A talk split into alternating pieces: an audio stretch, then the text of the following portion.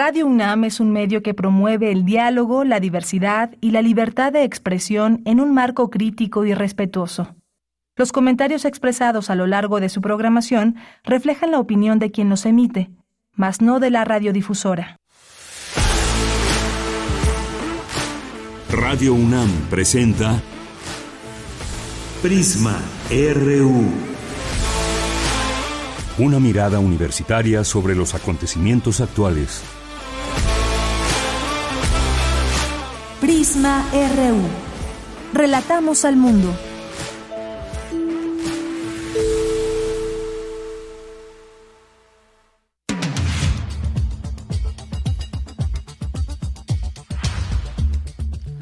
Hola, ¿qué tal? Muy buenas tardes. Tengan todas, todos ustedes que nos acompañan a través de la frecuencia de Radio UNAM en el 96.1 de FM, en línea en www.radio.unam.mx.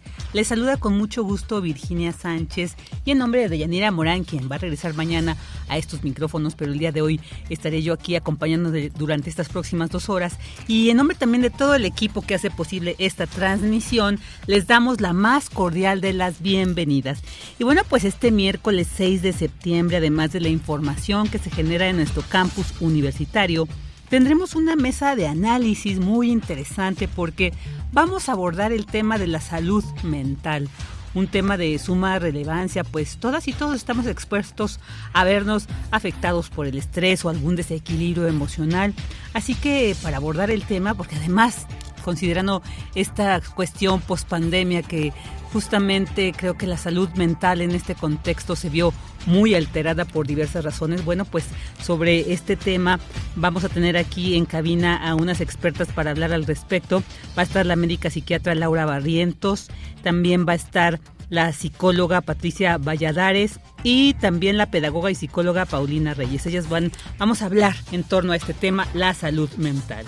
También tendremos información sobre el diplomado Historias Conectadas en Perspectiva Global que se llevará a cabo de septiembre a junio de este año en el Instituto de Investigaciones Históricas de la UNAM. Va a ser en modalidad presencial y a distancia. Así que el doctor Martín Ríos, coordinador general de este diplomado, nos va a compartir todos los detalles. Y como todos los miércoles, las secciones de Dulce Real con Dulce García, Sustenta con Daniel Olivares y Cultura con Tamara Quirós. Así que quédese con nosotros aquí en Prisma RU, donde relatamos al mundo. Relatamos al mundo. Relatamos al mundo.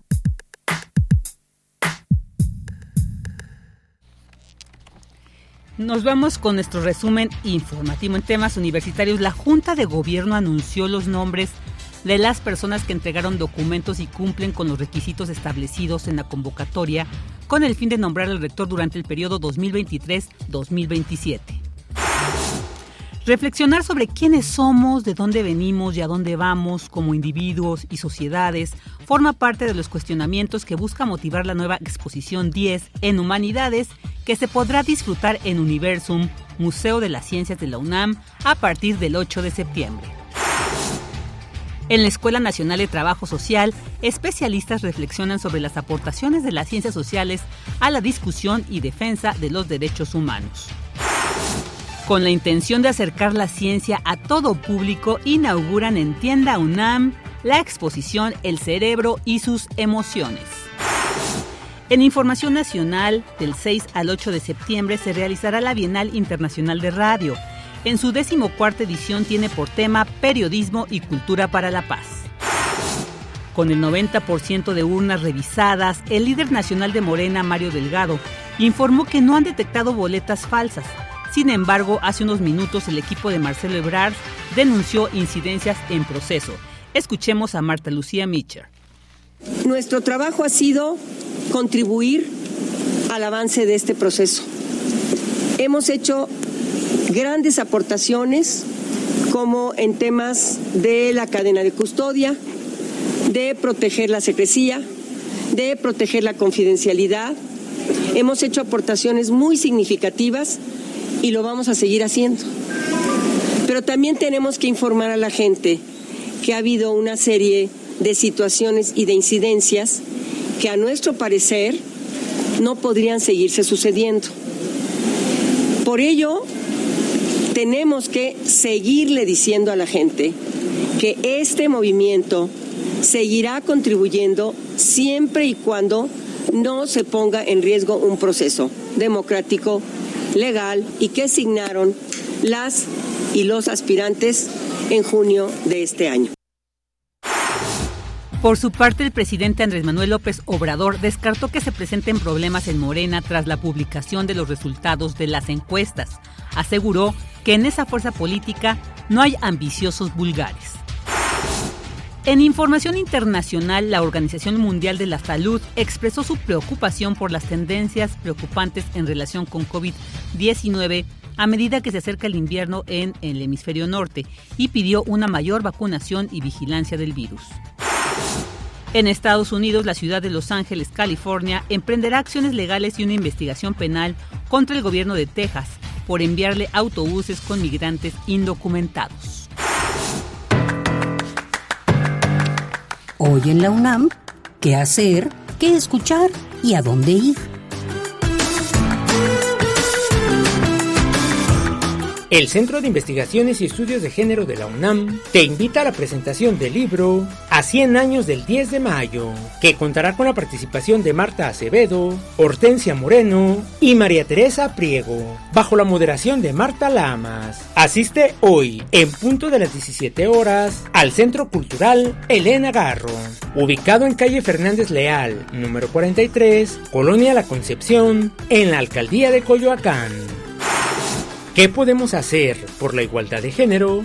Ya es hora que los hombres universitarios nos cuestionemos y actuemos. Como parte del programa integral de trabajo con nombres de la Coordinación para la Igualdad de Género de la UNAM, se llevarán a cabo círculos de reflexión para personal docente y administrativo de la UNAM, así como para estudiantes de licenciatura y posgrado de nuestra máxima casa de estudios. Tienes hasta el 22 de septiembre para inscribirte. Para mayores informes consulta el sitio oficial o las redes sociales de la Coordinación para la Igualdad de Género de la UNAM como parte del Festival Internacional de Cine Judío en México, organizado por la Escuela Nacional de Lenguas, Lingüística y Traducción de la UNAM, se llevará a cabo la función de la cinta El Nadador, que muestra las tendencias discriminatorias en los deportes contra la comunidad LGBT y cómo un deportista aprende a aceptarse y amarse a sí mismo a pesar de ello.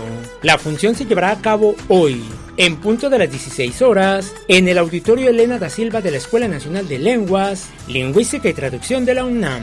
La entrada es libre y el aforo limitado.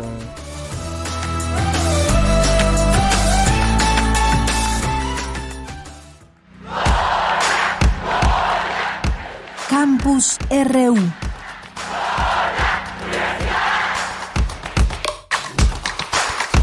Una de la tarde con 10 minutos y vamos a dar eh, lectura a este comunicado que emitió eh, la UNAM. La Junta de Gobierno dio a conocer los nombres de las personas que entregaron documentos y cumplen con los requisitos de acuerdo con la convocatoria del pasado 21 de agosto para ocupar la rectoría.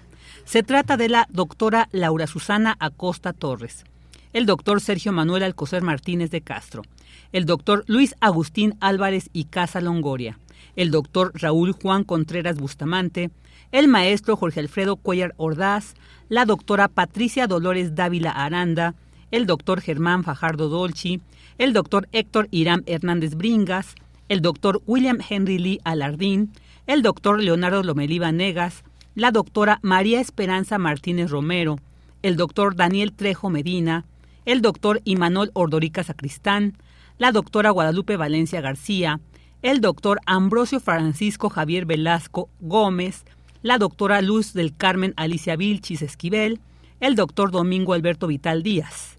Los documentos recibidos están a disposición de la comunidad en la página de la Junta de Gobierno www.juntadegobierno.unam.mx.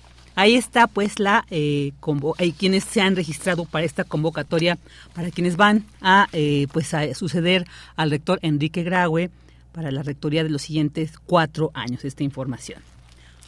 Y bueno, ahora vamos a, continuar con información que se genera en nuestro campus universitario. Inauguran la decimocuarta Bienal Internacional de Radio. Esta edición tiene por tema Periodismo y Cultura para la Paz. La información con mi compañera Cindy Pérez Ramírez, quien ya se encuentra en la línea. ¿Qué tal, Cindy? Buenas tardes, bienvenida. Vicky, es un gusto saludarte. Muy buenas tardes. Fundada en 1996, la Bienal Internacional de Radio es el evento dedicado a la radio más importante en idioma español y uno de los foros académicos más importantes del mundo en materia radiofónica. Desde el Centro de las Artes de Tlaxcala, Jesús Alejo Santiago, director general de Radio Educación, habló de los retos que enfrentan los medios públicos. Mirar hacia el pasado para sustentar el presente y construir el futuro es una de las consignas que tenemos. Por ello, la Bienal tiene como eje periodismo y cultura para la paz, convencidos de la importancia de asumir nuestra responsabilidad para contribuir en la reconfiguración de las narrativas sociales, alejarse de los estereotipos y pensarnos como una herramienta de transformación de la sociedad. En los últimos años se ha generado un discurso que apuesta por construir narrativas que, si bien no se trata de olvidar los conflictos, tampoco cierta responsabilidad para ofrecer otras miradas. En tanto, Antonio Martínez Velázquez, secretario de Cultura del Gobierno de Tlaxcala, agradeció durante este acto inaugural la presencia de los asistentes al encuentro y se refirió a la relevancia de la radio. La radio, en especial la radio pública, es eh, y debe ser una herramienta popular, una herramienta eh, que le sirva a las audiencias, que le sirva al pueblo para eh, poder comunicar eh, poder alzar la voz, poder dialogar los intereses eh, que tienen. Vicky, el programa de actividades de este año que se llevará a cabo hasta el 8 de septiembre contempla conferencias y mesas de análisis del programa académico, el coloquio Miguel Ángel Granado Chapa el programa cultural, talleres y el concurso internacional de producciones radiofónicas. Organizada desde hace 27 años por Radio Educación, la Bienal Internacional se ha consolidado como un encuentro que reúne a especialistas en medios de comunicación, profesionales, estudiantes y académicos de distintas partes del mundo con el objetivo de intercambiar experiencias y análisis para profundizar en la comprensión de la radio como medio de comunicación y como un factor determinante en la cultura contemporánea. Este es mi reporte. Muchas gracias, Cindy. Buenas tardes. Muy buenas tardes. Y ahora nos vamos con esta información. Inauguran en Tienda UNAM la exposición El cerebro y sus emociones. La información con mi compañera Dulce García. Adelante, Dulce. Vicky, muy buenas tardes. A ti al auditorio de Prisma RU. La UNAM inauguró la exposición El cerebro y sus emociones, instalada en tienda UNAM en Ciudad Universitaria, para saber cómo funciona el cerebro, que es el que nos hace estar felices o tristes, contentos o enojados, asombrados o curiosos, a través de complejas relaciones químicas. Esta exposición se compone de mamparas con datos e imágenes, vitrinas con especímenes de cerebros y proyecciones multimedia. Se colocó en la Isla del Saber un módulo de divulgación ubicado dentro de tienda UNAM, con la intención de que se pueda facilitar el acceso de esta exposición a todo público. Al respecto nos habla Ángel Figueroa, director de divulgación de las humanidades de la UNAM. Se busca eh, eh, darle al público información de cómo funciona el cerebro, ese órgano maravilloso que solamente pesa alrededor de un kilo y medio, pero que representa la diferencia entre el ser racional y el ser animal. Ese cerebro que nos ayuda a entender por qué funcionan nuestras emociones como funcionan y cuáles son las partes que tiene el cerebro para accionarse cuando sentimos una u otra cosa. Ángel Figueroa detalló que se trata de una exposición ilustrativa que invita al público a reconocerse a sí mismo en lo que va a mirar para que sepa a qué emoción se liga, por ejemplo, la oxitocina o la serotonina. Los invitamos a que visiten esta exposición en la tienda UNAM. Va a ser interesante para conocer el funcionamiento de las distintas emociones, cómo se presentan, qué es lo que siente nuestro cuerpo, cómo traslada las instrucciones el cerebro al resto del cuerpo para expresar cómo nos sentimos. Y como siempre lo hemos dicho a través del diccionario de las emociones, entender y poder regular nuestras emociones nos ayuda a sentirnos y a vivir mejor. La exposición El cerebro y sus emociones ya está abierta al público en la Isla del Saber de Tienda UNAM y permanecerá ahí hasta el 29 de diciembre. Esta es la información. Muy buenas tardes. Muchas gracias, Dulce. Muy buenas tardes. Y ahora vamos a escuchar eso sobre especialistas reflexionan sobre qué aportan las ciencias sociales a la discusión y defensa de los derechos humanos. La información con mi compañera Cristina Godínez. Adelante, Cris. Buenas tardes. Hola, ¿qué tal, Vicky? Un saludo para ti y para el auditorio de Prisma RU. En la Escuela Nacional de Trabajo Social, especialistas dialogaron en torno a las ciencias sociales, el campo sociojurídico y la defensa y judicialización de los derechos humanos.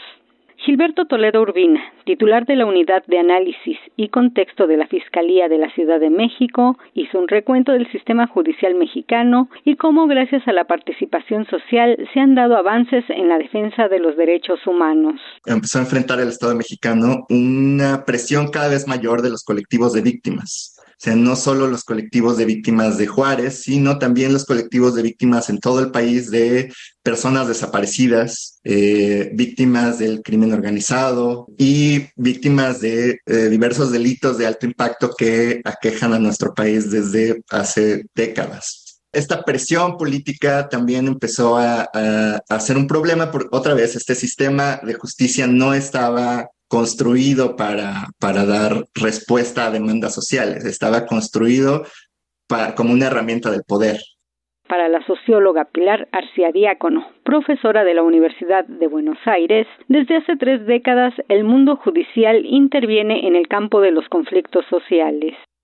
Vamos a este proceso judicializador lo atravesamos y lo cruzamos con todo otro proceso que es el proceso de juridización de las relaciones sociales, ¿no? Nada más y nada menos que formalizar legalmente algunas cuestiones que se encontraban reguladas previamente de manera autónoma, informal, pero que aparecen ahora planteadas en calidad de derechos.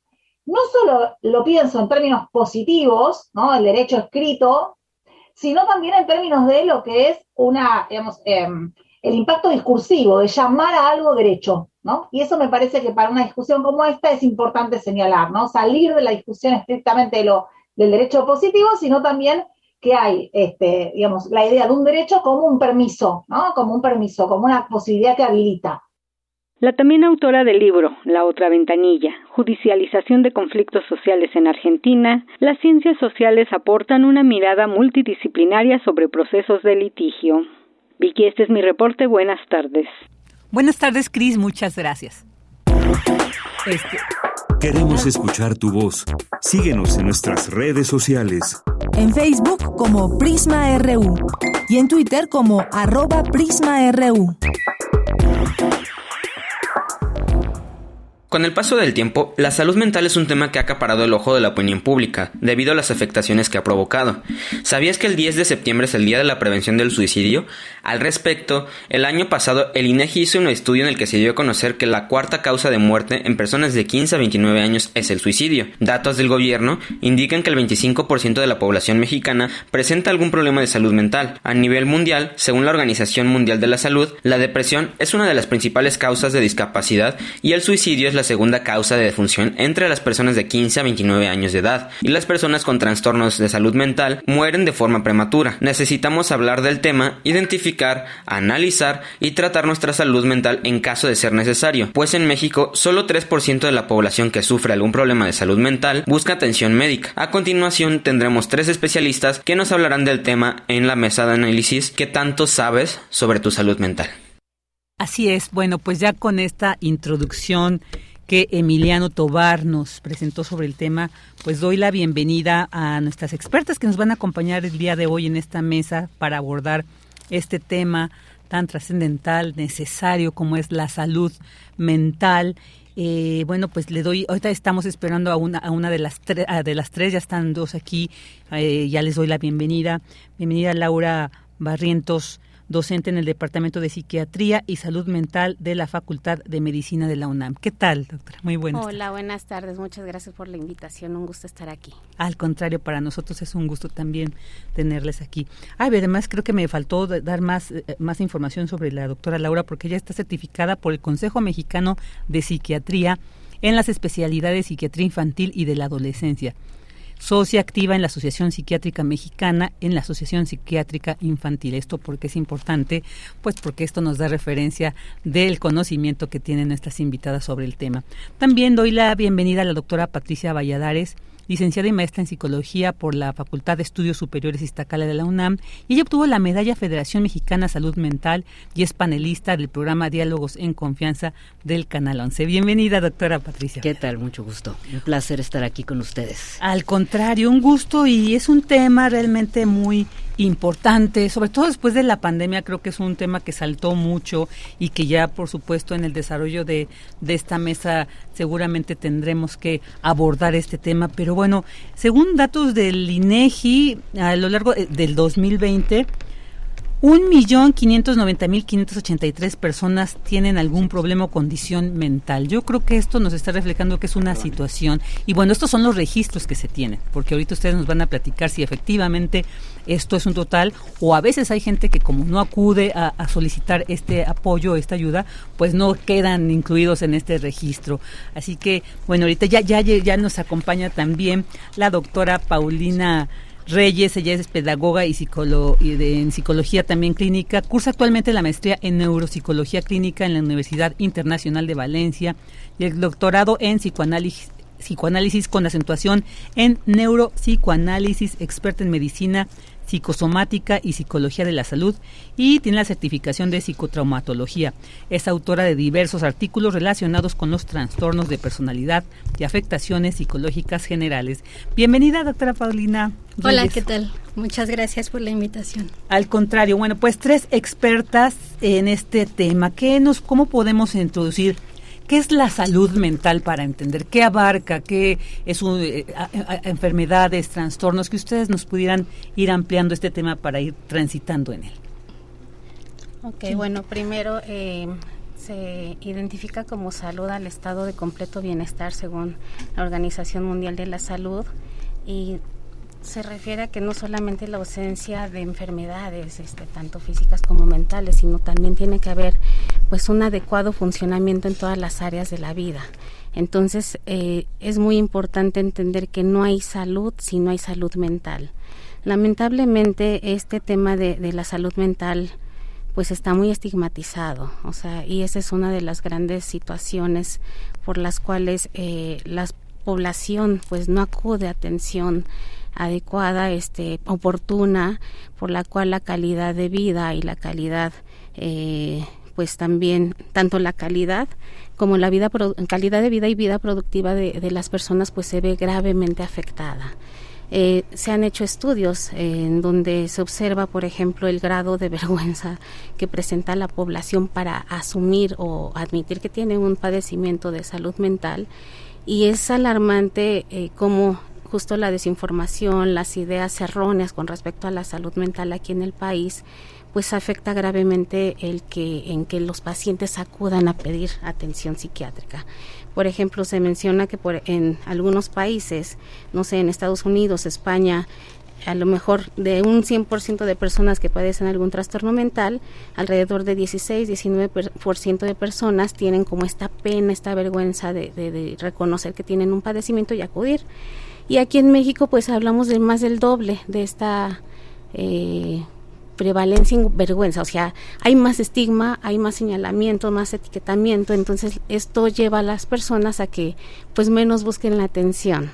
Entonces eso pues claro que como ya comentaba afecta gravemente la calidad de vida, la vida productiva, los tratamientos pues obviamente se retrasan y con esto pues obviamente hay consecuencias eh, pues hasta fatales incluso este hablando pues específicamente por ejemplo de, de suicidio ¿no? o de consumo de sustancias trastornos depresivos ansiosos que se pueden ir complicando ahora sobre cifras perdón este que comentaban aquí también es muy importante y alarmante se menciona en la Organización Mundial de la Salud que aproximadamente 450 millones de personas padecen algún padecimiento eh, del área de la salud mental.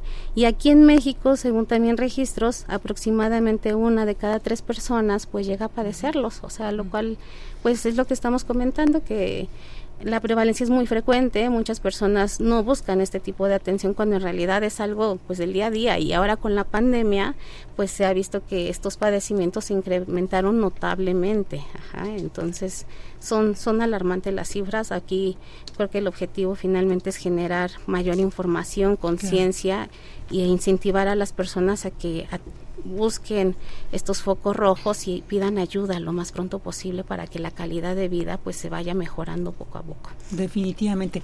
¿Cómo? Sí, adelante. Eh, justamente a mí me gustaría empezar hablando de la etapa pospandemia. La, la pandemia para todo el mundo evidentemente fue una crisis de salud eh, física, de salud biológica. Y lo curioso, bueno, en todo el mundo, eh, y para centrarnos en nuestro país, lo que ocurrió es que Además, uno era un hecho absolutamente extraordinario. Nos encerraron en las casas, nos cambiaron todo nuestro estilo de vida, estuvimos encerrados. Y lo que hizo la pandemia es poner una lupa en lo que realmente pasaba en el mundo. Post pandemia, lo que nos dimos cuenta, por ejemplo, en nuestro país, que teníamos un grave déficit eh, en habilidades alimentarias o nutricionales, ¿no? Que estaban relacionadas con diabetes, etcétera, etcétera y eso provocó que se exacerbaran los síntomas. La otra cosa que ocurrió es que al encerrar a las personas que estaban acostumbradas a hacer otro tipo de relaciones, al meterlas en una unidad doméstica, lo que se puso otra vez la lupa es en el tipo de relaciones que se establecían entre las familias y el tipo de relaciones sociales y lo que evidenció la otra pandemia que es la pandemia de la violencia familiar y de la violencia de género.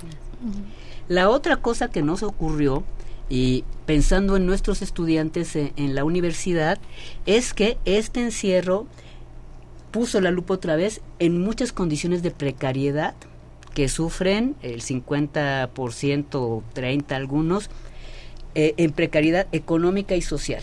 Es decir, los estudiantes estaban encerrados, las madres de familia tenían que ser las maestras, las cuidadoras de los enfermos, etcétera los chicos, muchos no tenían las condiciones tecnológicas para tomar clase, etcétera. Y entonces, ¿qué pasó después de dos años? Emergió lo que estaba ahí escondido y subregistrado, que eran muchos problemas de salud mental. Y cuando digo problemas de salud mental se refiere a la dificultad que tienen ciertas personas en enfrentarse funcionalmente a las demandas sociales. Entonces, post pandemia, lo que ocurrió fue literalmente la emergencia evidentemente de problemas de ansiedad, de depresión, de violencia de pareja, de violencia familiar.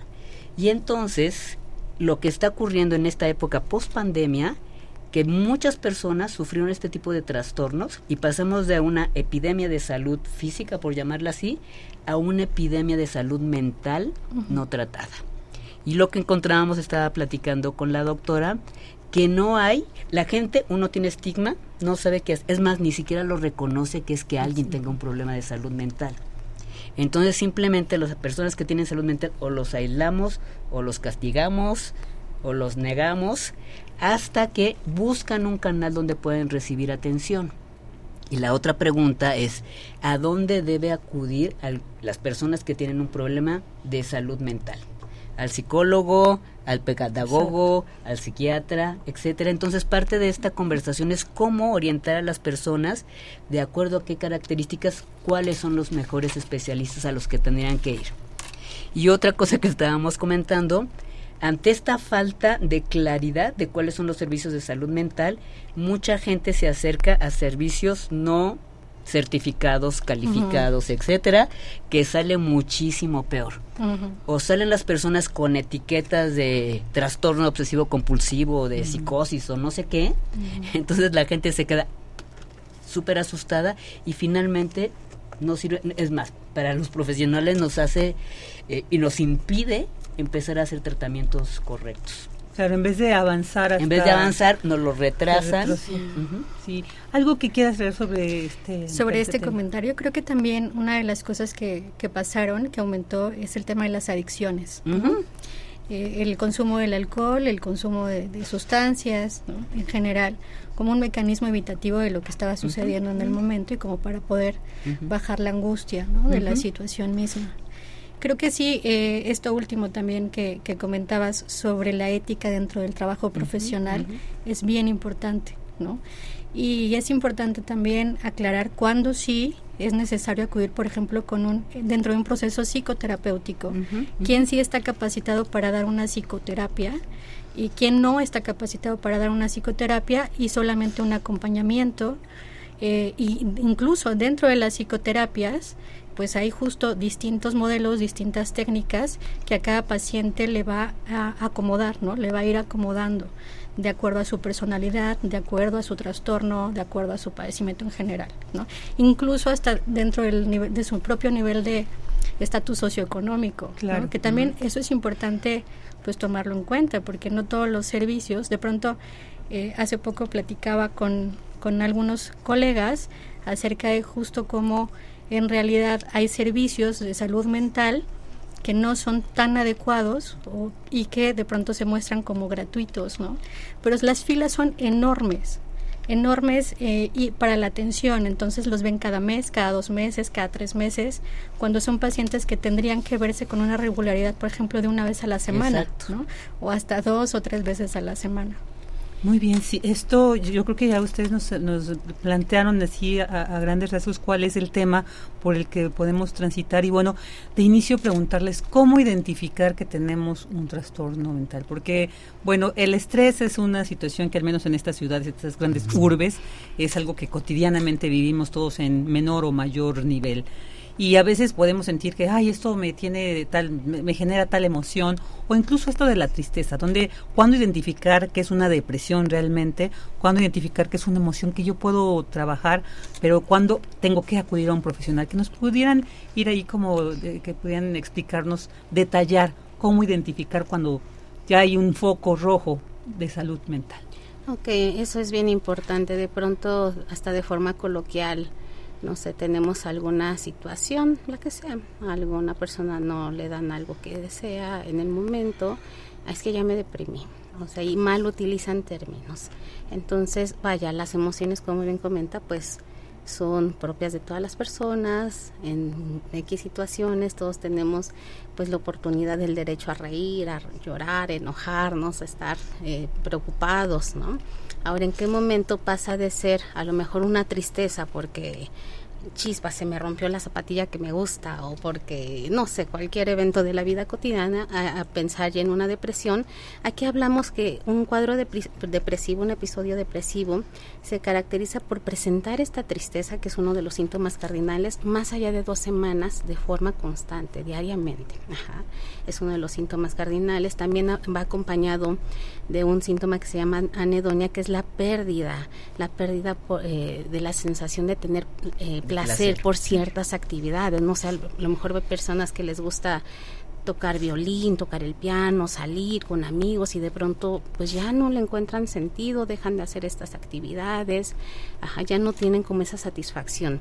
También puede ser acompañado de alteraciones en el apetito, hay personas que de pronto tienen disminución o pérdida del apetito, por el contrario hay personas que al revés tienen eh, un apetito incrementado y con esto pues ganancia de peso.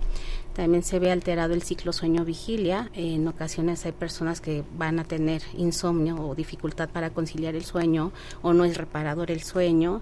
Eh, o al revés, también hay personas que duermen demasiado, ajá, o sea, se la pasan durmiendo, se la pasan cansados, aletargados, con enlentecimiento psicomotor.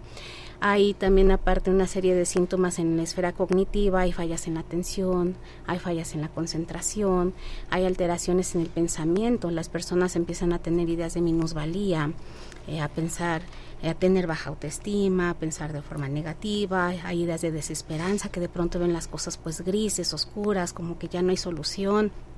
Eh, eh, hay también ideas de culpa, eh, de pronto hay personas que a lo mejor, o sea, hasta por lo que le pasó a la vecina ya empiezan a sentirse culpables por lo que ocurre alrededor.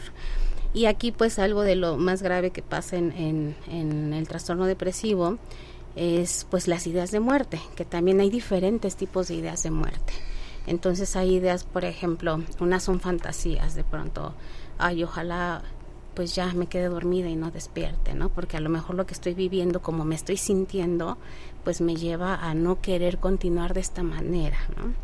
Hay personas que ya tienen como tal a lo mejor una ideación suicida, este y empiezan a pensar, bueno, ojalá este, puedo hacer tal cosa, a planear. ajá, eso ya va un poquito más adelante, este, la ideación, este, hay conductas para suicidas, de pronto como que voluntariamente yo no acepto que me quiero quitar la vida, pero entonces salgo en la bicicleta a toda velocidad o en el carro y buscando que a lo mejor otra persona se me atraviese en el camino y pues ocurra algún accidente fatal.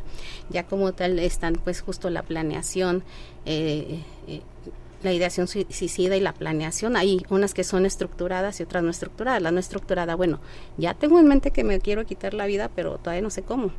Y cuando ya hay una planeación, o sea, las personas ya están, o sea, viendo la hora, el día, este, de pronto buscando como las herramientas, por así decirlo, este, necesarias para poder llegar a realizar y ahí es donde pues sí, hay que tener pues mucho más cuidado porque lamentablemente muchas personas cuando no se atienden pues desafortunadamente pues llegan en este caso al suicidio que también es algo que ah, lamentablemente de 2015 a la fecha se ha ido incrementando considerablemente año con año y la población adolescente y adulta joven entre 14 y 29 años en México y bueno también a nivel mundial pero en México es la población que lamentablemente más índice de suicidios consumados presenta. Sí, lo, y lo vemos en, las noticias últimamente. Y, eso quiere decir, quizás para aclararle a nuestros oyentes, eh, un trasto, eh, el, problema de la salud mental significa responder intensamente, y ahora que está de moda la palabra de que si eres intenso o no eres intenso, significa responder exageradamente ante las, las situaciones ambientales. Y ese responder intensamente quiere decir, efectivamente, a alguien se le hace tarde para ir a una reunión y entonces responder intensamente es que voy a hacer, cómo es posible, todo lo malo me pasa a mí. Y a partir de un hecho desafortunado, desagradable, se convierte como en una montaña de sensaciones y de pensamientos que son disfuncionales en el sentido que no te permiten enfrentar el problema de manera efectiva. Cuando la gente responde intensamente, tienes todo lo que decía Laura, trastornos de alimentación, de sueño, en la vida cotidiana, etcétera. Y esos trastornos deberían de ocurrir de manera breve en lo que se resuelve el problema o lo manejas, pero cuando estos se prolongan con el tiempo y no reciben atención, se van agravando. Entonces, alguna respuesta de enojo, por ejemplo, que es muy común en la población. Y la otra es que todos tenemos una serie de emociones que son normales. Y es por perfectamente normal que alguien esté triste si terminaste con tu novio o lo que sea, o que estés preocupado porque perdiste el trabajo. Pero el problema es cómo te enfrentas a esa situación. Y si no tienes las habilidades para enfrentarse, entonces estos problemas van creciendo. Un algo que está pasando en la UNAM, por ejemplo, post pandemia, Después de que los estudiantes estuvieron encerrados dos años, ellos tienen la idea de que no saben nada, y lo mismo pasó en la preparatoria, en la secundaria y demás. Entonces van por la vida pensando que no entendemos nada, perdimos dos años de nuestra vida, llegan a las clases, no sabemos nada, soy un mal profesional, no voy a poder ser nada, entonces renuncio o dejo de ir a la escuela. Si sigo así, entonces llegan todas esas ideas negativas de baja autoestima, no soy competente, llevado al extremo, si empiezan a tener ideaciones suicidas y no son atendidas, aumenta la probabilidad de que esas ideas suicidas se, se conviertan en hechos claros. Y por eso es tan importante que cuando detectamos que nosotros estamos respondiendo de manera intensa, excesiva ante las demandas, o que vemos a nuestros familiares que están en esa situación, es urgente asistir a una primera puerta de servicios de salud mental, que pueden ser las clínicas universitarias que hay ya en la Facultad de Medicina, en Iztacala, en Psicología, donde la gente puede tener esta primera evaluación, donde un profesional evalúa toda esa serie de, problemas y a partir de ahí decide qué es lo más sensato hacer. Si ir atención psicológica, Incluso hay atención psicológica de emergencia. Después, después de la atención psicológica de emergencia, pasamos a la atención a un tipo de procedimiento psicoterapéutico que tiene que ver con las corrientes psicológicas y psicoanálisis, cognitivo-conductual o lo que sea.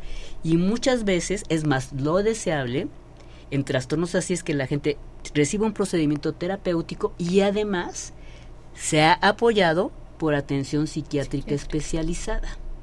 Y ahí es donde, donde está el asunto, porque hay muchas personas que no son psiquiatras y receten fármacos y una serie de horrores que, pasan por la población no lo sabe. Es nuestra responsabilidad que entiendan estos pasos que uno debe seguir. ¿Qué pasa en los servicios de salud como el Seguro Social, el ISTE? Primero la gente va a un médico, internistas en una primera evaluación. Si detectan todos estos trastornos en la vida cotidiana de las personas, entonces pasan a atención psicológica. Después de la atención psicológica, si es necesaria, pasan a atención psiquiátrica. Si es necesario y es un trastorno grave, seguramente van a entrar al otro proceso que a veces implica eh, procedimientos hospitalarios, ¿no? Pero ese es como el camino que se debe de seguir para que la gente reciba una atención de salud mental eficiente. Y ahorita escuchándolas y a ver si Paulina, eh, doctora Paulina, nos puedes responder. También entender eh, la salud mental, digamos, responde a problemas que se generan en el ambiente o también responde a una cuestión neuronal, a una cuestión genética, también para identificar eh, que indistintamente de alguna de estas causas existe ese problema.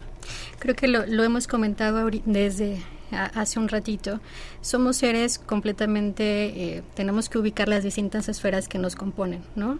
Lo biológico no lo podemos descartar, definitivamente.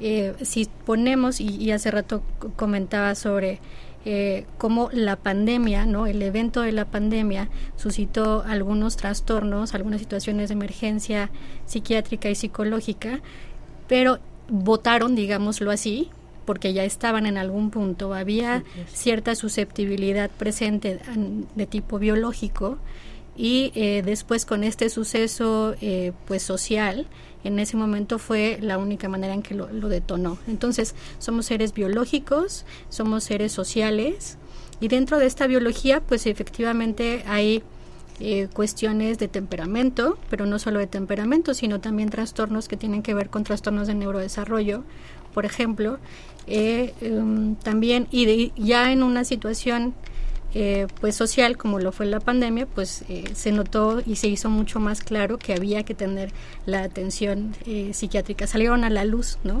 como el agua poco a poco fue bajando y entonces brotaron los distintos trastornos que ahí estaban no por ejemplo en el área de yo soy experta en autismo y una de las cuestiones que yo noté es que cuando se hacía una evaluación de, en el trastorno del neurodesarrollo antes de la pandemia era de una manera, ¿no? O sea, se hacía una evaluación de neurodesarrollo en base a ciertas eh, pues características que tiene este espectro y de acuerdo a una evaluación de desarrollo digamos general en donde se, se evalúa si cumple con los hitos del desarrollo o se cumple con las etapas digamos de desarrollo y después de la pandemia la evaluación de desarrollo se complicó un poco más porque estás teniendo en cuenta llegaban los bebés, llegaban los niños eh, después de haber sido aislados, después de no haber tenido contacto con ninguna otra persona de su misma edad, eh, después de no haber tenido la estimulación en cuanto al desarrollo eh,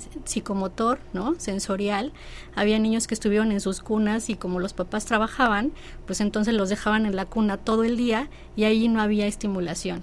Entonces entramos en un, en un gran conflicto porque eh, ya no cumplían con los hitos del desarrollo que le correspondía, pero tampoco parecía que estaba dentro del espectro autista.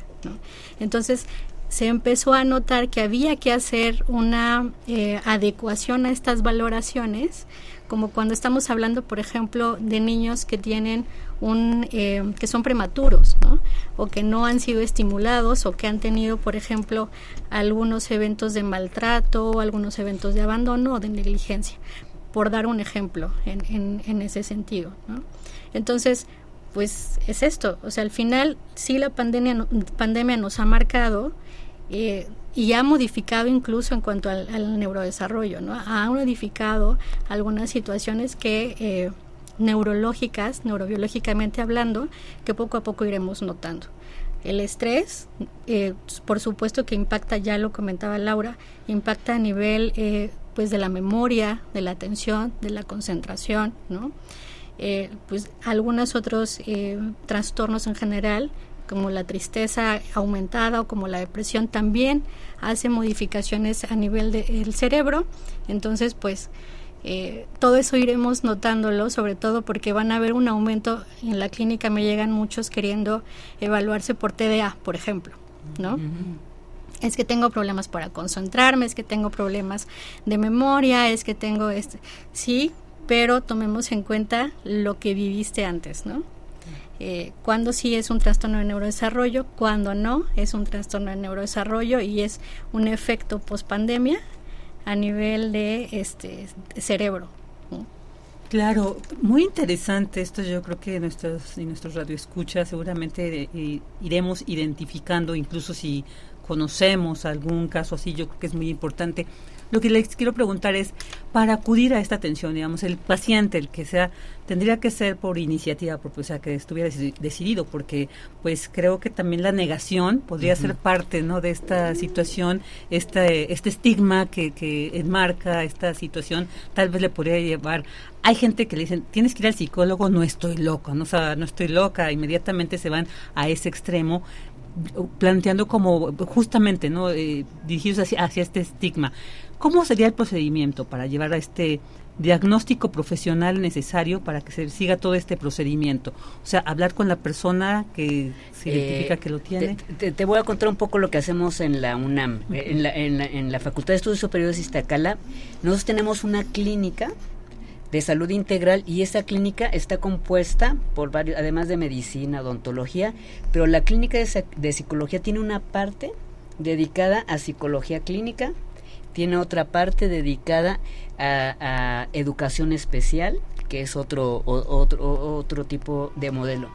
Y como estamos eh, ahí en la universidad, la, la, la, Iztacala ha servido como, como el disparador de atención en salud mental y física a toda la comunidad aledaña.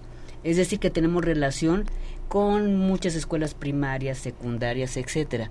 Entonces hay muchas maneras de acercarnos. La primera, es que la población conozca que cuando un niño está deprimido, no quiere salir, etcétera, o está teniendo problemas de bullying o de violencia en su casa o en la escuela, es un foco rojo, que son cosas Fíjate, tenemos que normalizar que así como la gente ahora, después de la pandemia, la gente empieza, tiene gripa y entonces vas corriendo al doctor, te hacen una evaluación para ver si es COVID o no COVID.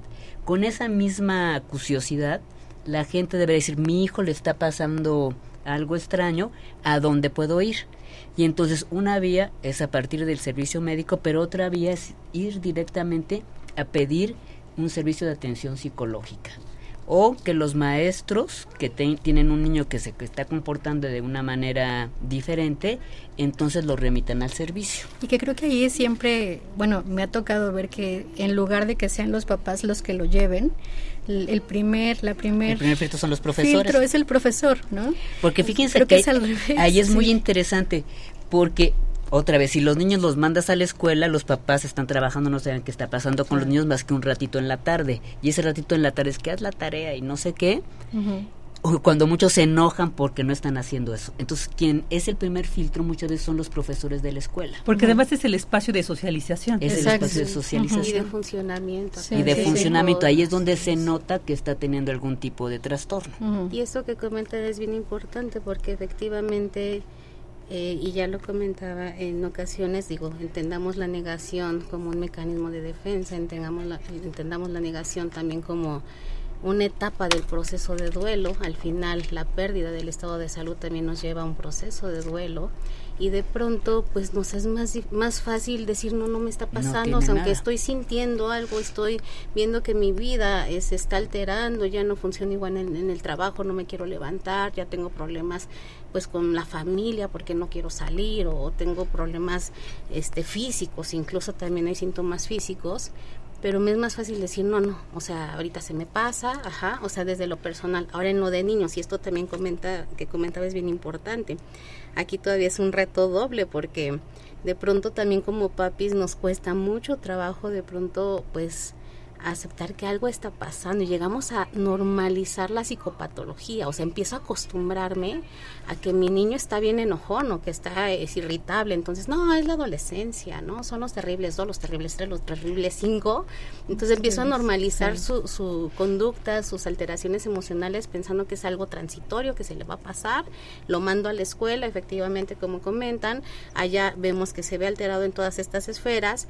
Y sí, en muchas ocasiones nos llegan los niños porque los mandan en la escuela, no porque mm. propiamente los papás estén identificando y sobre todo se quieran también hacer responsables, porque digo, eso también es otra situación bastante compleja. Y yo creo que el meollo del asunto es desmitificar las enfermedades mentales, porque esas historias son de la Edad Media, de que si la gente que tenía un trastorno mental estaba poseído por el demonio, no sé qué, y esos resabios siguen ocurriendo como que es un hecho vergonzoso, no sé cómo nombrarlo, como que no, como que si alguien tiene depresión, pues es una enfermedad como cuando uno se enferma de una enfermedad física y con la misma intención tiene que haber una terapéutica y eso es lo que tengo que hacer, pero casi casi se vuelve como un problema personal que implica, por ejemplo, en autismo, ¿no? Tenemos un hijo autista, pues es por tus genes, no es por tu familia, etcétera. Sí, hay mucho conflicto. Hay, hay como mucho conflicto porque los papás también entran en crisis que no saben qué hacer con ese problema y lo consideran casi como una tragedia, donde piensan que un niño autista no puede hacer nada, alguien depresivo va a estar depresivo toda su vida y se va a suicidar. hay, como una sobre eh, catastrofización de, que, de lo que son los tratamientos, de las enfermedades mentales. Pero creo que tiene que ver con la angustia. Claro, porque tienes mucha angustia y no sabes qué hacer. Sí, y ese es el punto. y, hablábamos, hablaba eh, Laura de la negación. Ese es un proceso inconsciente. La negación, la evitación. No es algo que sea consciente como tal que diga, estoy negando esta situación. ¿no? Tiene que ver con una falta también de conocimiento, tiene que ver con, incluso, eh, ahorita entramos como en otro tema, ¿no? Con el tema de poder abordar a la familia poder acompañar, para poder acompañar a un paciente, por ejemplo, un menor de edad, sí es bien importante, o un adolescente es bien importante poder integrar a, la familia, a los papás, al tratamiento, que a veces eso, no sé, a veces no sucede y por eso se van, ¿no? Y, y por eso me parece fascinante en esta última etapa hablar de estos trastornos como neurodivergentes o diferentes. el que sea alguien autista o tenga algún tipo de síndrome no lo convierte en un enfermo discapacitado, sino lo que implica es que esta persona funciona de manera diferente.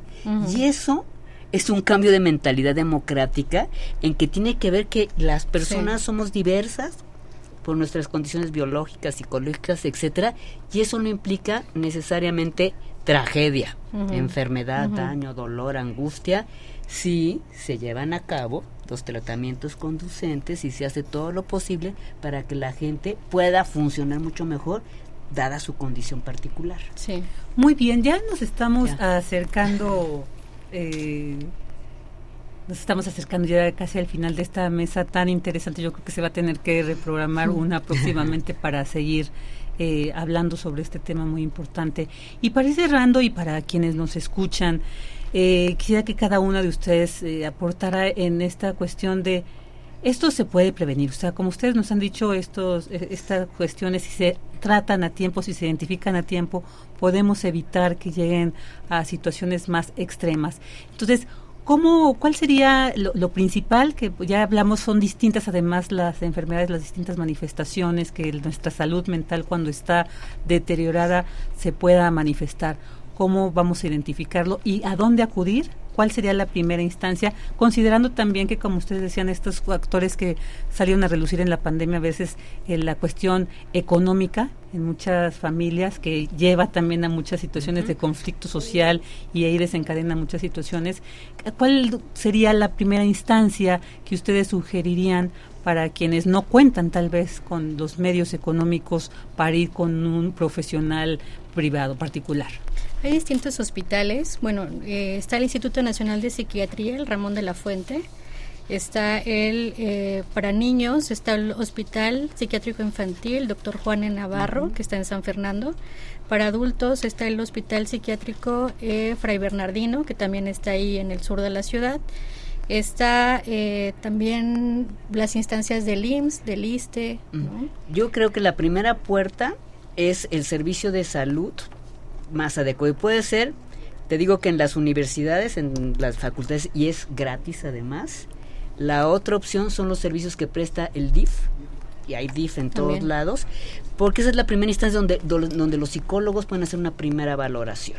El SECOSAM también. El Comunitario de Salud Mental y también el año pasado, bueno, hay, bueno, ya tiene más, más años, pero se ha intentado ir cambiando los modelos de atención psiquiátrica para tratar de capacitar al personal médico desde el primer nivel de, de atención, centros de salud, llámese centros de salud, unidades de medicina familiar, para que los médicos de primer contacto eh, aprendan a identificar a estos pacientes y canalizar rápidamente. Y de hecho también incluso en los eh, centros de salud hay psiquiatras, digo, no son lo suficientes porque en general en México la verdad es que somos muy pocos psicólogos, muy pocos psiquiatras para la cantidad de la mm, población que, que somos en el país, pero poco a poco se ha intentado que se empiece a, a ver un salud eh, un servicio de atención psiquiátrica de salud mental comunitario, o sea, llegar justo o estar más accesible para la población. O sea, ya comentaba la doctora efectivamente los hospitales psiquiátricos, pero bueno, empezando a lo mejor de casos al menos graves, pues pueden ir a, atención a este tipo de lugares y ya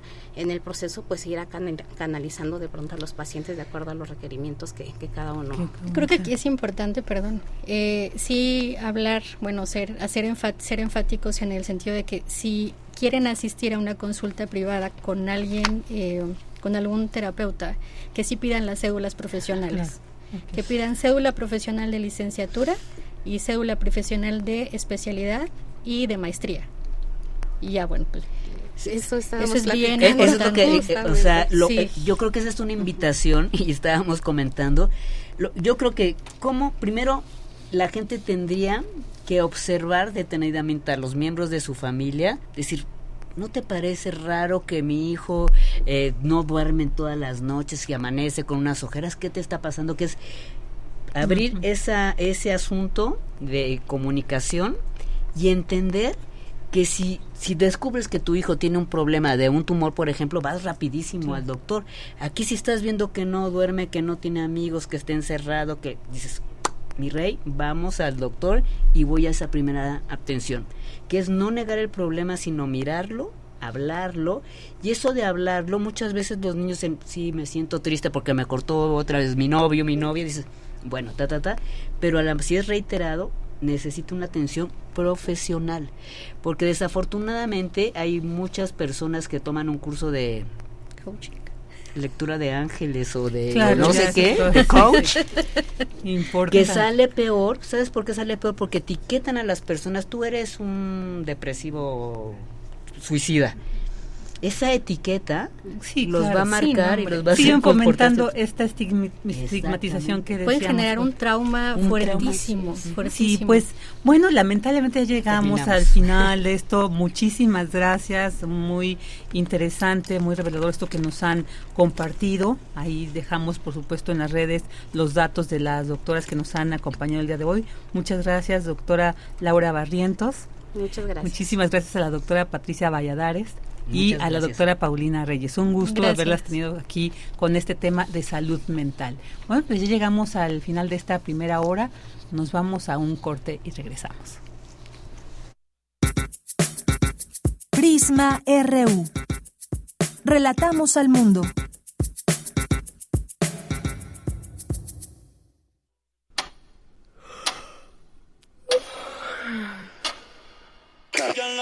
Organismos audiosensibles y radioceptibles. El secretario general de la OTAN reiteró su apoyo. Bienvenidas en esta transmisión que realizamos a través del 96. 96.1 de frecuencia modulada.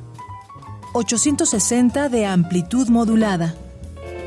una emisión más de la Feria de los Ciencia desvelada de testimonio. mañana en punto de las X E U N Radio UNAM Experiencia sonora. El aliento tiene mil matices. La calma a través del clarinete. La explosión que suelta el saxofón. El robo de una pieza de jazz. El lamento de una minoría. El arte es una historia que se cuenta a capítulos. Matana Roberts es artista sonora y visual experimental, jazzista, saxofonista y clarinetista, quien utiliza la música y el sonido para explorar la historia, la memoria y el renacimiento de la valoración ancestral.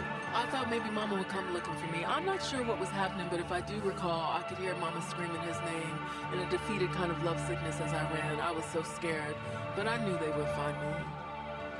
I'd never been so hungry. Daddy taught me how to fashion a knife out of a stick, and I tried to catch me a rabbit, but that old rabbit was faster than me. Una de las voces de Poesía en Voz Alta.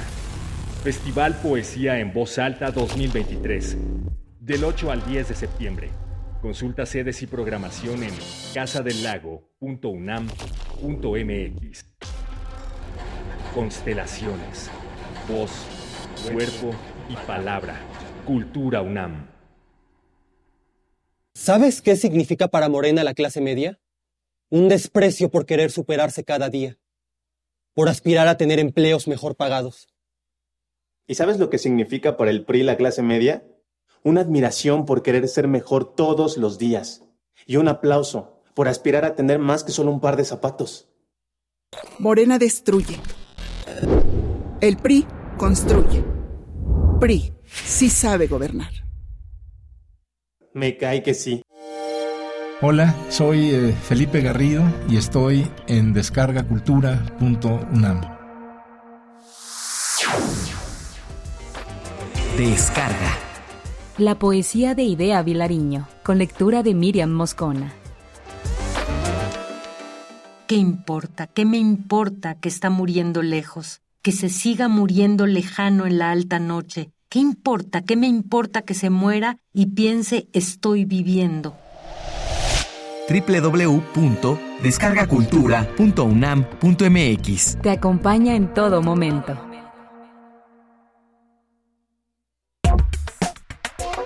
Tu opinión es muy importante. Escríbenos al correo electrónico prisma.radiounam@gmail.com.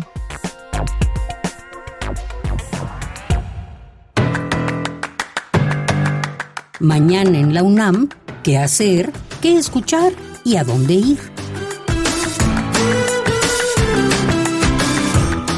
Mañana no te puedes perder una emisión más de la serie radiofónica Silencio y Memoria, la herencia de la esclavitud y la trata de esclavos, una producción de Radio Nederland bajo la conducción de Raquel Bruno.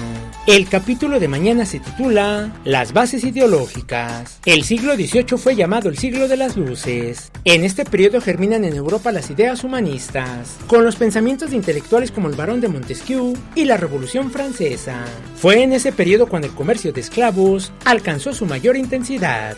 De hecho, la trata de esclavos ha sido justificada con argumentos filosóficos, económicos, políticos e incluso religiosos. Sintoniza mañana jueves en punto de las 10 horas la frecuencia universitaria de Radio UNAM 96.1 de FM. Si eres estudiante de los últimos semestres o egresado de licenciatura o posgrado de la UNAM, la Dirección General de Orientación y Atención Educativa te invita a las sesiones informativas de reclutamientos que se llevarán a cabo los días 20 y 21 de septiembre de 9 a 18 horas en el auditorio de la Dirección General de Orientación y Atención Educativa. Para mayores informes visita su sitio oficial o redes sociales. Como parte del programa Iniciativas Universitarias para la Inclusión, Diversidad e Igualdad, se llevará a cabo el foro Retos y Oportunidades en la Ciencia, la Tecnología y la Educación, que contará con la participación de las doctoras María Verde Rodarte, María del Pilar Carreón Castro y Diana Tamara Martínez Ruiz. Las citas mañana en punto de las 17 horas en el auditorio de la unidad de posgrado en Ciudad Universitaria. Para Prisma RU, Daniel Olivares Aranda.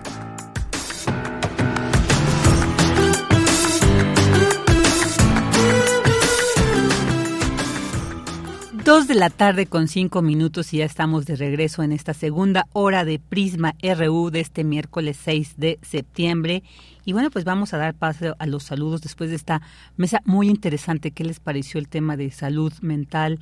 Platicaba con las doctoras antes de que salieran aquí de la cabina de lo importante que también es que nosotros mismos, nosotras mismas, nos hagamos a veces esa reflexión de qué también está nuestra salud mental, porque como decíamos, lo, la importancia de, de desestigmatizar, ¿no? Porque a veces podemos evitar daños mayores a la salud mental y que es tan importante como la salud física. De hecho, yo creo que la salud mental determina en mucho nuestra salud física, nuestra salud, el cómo nos vemos externamente. Así que, pues, un tema muy interesante. Agradecemos mucho la presencia siempre de expertas como las doctoras que nos acompañaron el día de hoy. Bueno, pues muchos saludos a David Castillo Pérez. Te mando un abrazo siempre muy gratas tus palabras, David. Muchísimas gracias. También a Guerrero Lix.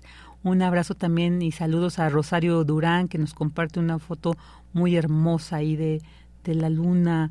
Eh, ahí ya casi conjugándose con el día, qué bonito es esto. También muchísimos saludos a Mario Navarrete Real, que como siempre nos comparte eh, imágenes de por dónde anda ahí en este camino y cómo te das ese momento, Mario, para tomar estas fotos, siempre con cuidado, ¿eh? No queremos que por andar grabando esto de repente veamos cómo se graba ese frenazo. También muchos saludos a Galán de Barrio, a David Castillo Pérez, y también a Alejandro Toledo, también a esto Alejandro Toledo que presentó un libro muy interesante ahí en la Filuni. No sé si ya habló aquí de este Ah, ok. Ahorita leemos una nota de última hora muy importante eh, sobre el fútbol y, creo que se llama La Chique, algo, así, porque son términos de, futbolísticos. Yo soy muy neófita en esta cuestión del fútbol, pero un libro muy interesante de, Alejandro Toledo que se les recomienda. También muchos saludos a, Adriana Solórzano, también a eh, Jorge Morán Guzmán, eh, buena mitad de semana, dice, para eh, todo el equipo también, para radio e internautas. También excelente mitad de semana para ti, Jorge Morán Guzmán, quien también dice, gracias por la invitación a la 14 Bienal Internacional de Radio. Rosario Durán también nos manda una imagen donde dice, miren lo que encontré el lunes en la central de autobuses de Querétaro. ¿Qué son? Son flores, fíjate que no alcanzo a distinguir qué son pero bueno, qué interesante ahí todas unas bolsas con un paquete con algo amarillo, un color amarillo, por eso pienso que son flores. Pero bueno, a ver si nos aclaras. Bueno, al menos a mí, Rosario. También dice Jorge Morán Guzmán en relación a la salud mental, he notado que ha aumentado el número de personas, amigas o conocidas que padecen depresión en este momento. Un tema importante también porque como decían las especialistas, hay que distinguir también a veces cuando estamos realmente deprimidos, como que se ha coloquializado mucho la palabra y, pero pero qué importante sería que identifiquemos porque yo creo que hay que atender esta situación. Eh, Andrés Mar también te mandamos muchos saludos. Eh, Rosario también dice que es muy triste saber que de alguien conocido que por problemas mentales lo han internado por intento de suicidio con tan solo 17 años de edad. Fíjate, exactamente, es que si se atiende todo este proceso que nos compartían las especialistas, yo creo que no, pues, no llegaremos ahí. A veces una salida y de verdad que eh, cuando se va a este extremo, más que ayudarle al paciente, yo creo que lo ponemos en una situación más difícil. También saludos a, Beck, saludos eh, a Jorge Fra también. Muchos saludos también a, ver, ¿a, quién a Karen Saldaña, también te mandamos muchos saludos. A Juan Jaso López, a Guerrero Lix ya le mandé. Ah, sí, son flores de calabaza, qué bonito, qué rico. No, pues sí, muchísimas gracias por esas imágenes y pues muchas gracias a quienes nos siguen escuchando, sintonizando. Bueno, pues aquí una noticia de última hora, la Suprema Corte de Justicia de la Nación despenalizó el aborto a nivel federal gracias a un amparo promovido por GIRE. Con ello, las mujeres y personas con capacidad de gestar podrán acceder a servicios de aborto en el IMSS, ISTE, PEMEX y cualquier institución federal de salud. Bueno, pues una excelente noticia. Por fin se ha despenalizado el aborto en todo el país. Una lucha realmente que se ha, eh, lleva años esta exigencia.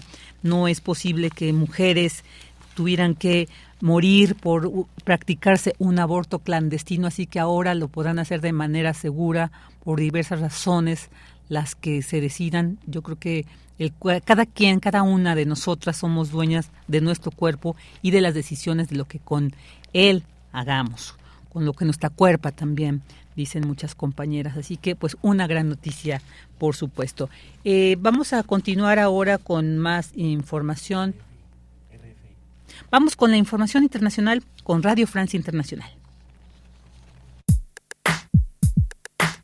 Relatamos al mundo. Relatamos al mundo.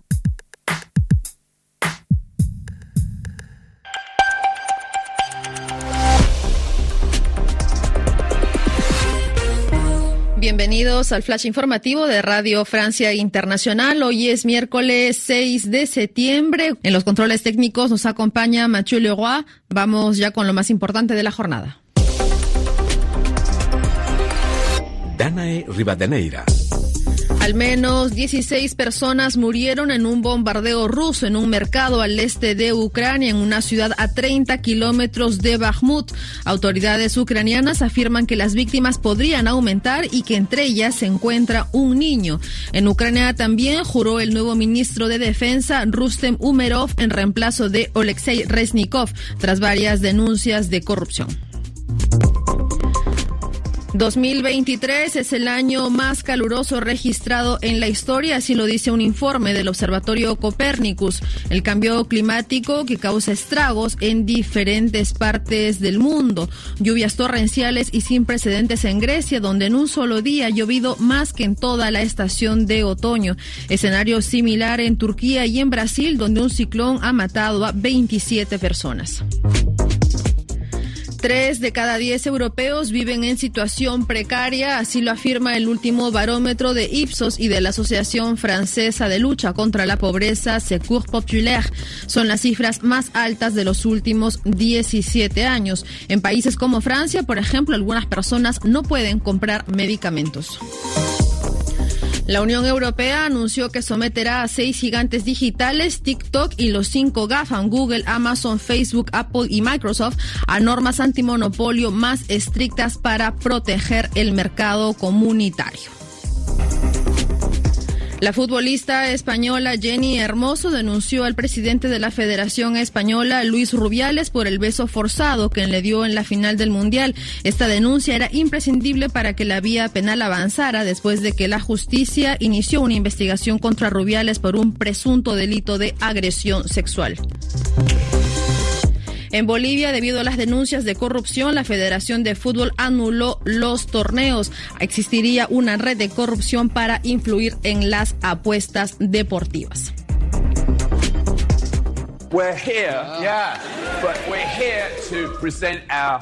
New single, which is called Angry, and the video. Así es, escuchaban a Mick Jagger, vocalista de los Rolling Stones, que presentó su nuevo sencillo y video. Se trata de Angry, molesto. Anunciaron también la fecha de lanzamiento de su nuevo álbum, será el 20 de octubre, su primer álbum con canciones originales desde 2005. Hasta aquí las noticias en RFI.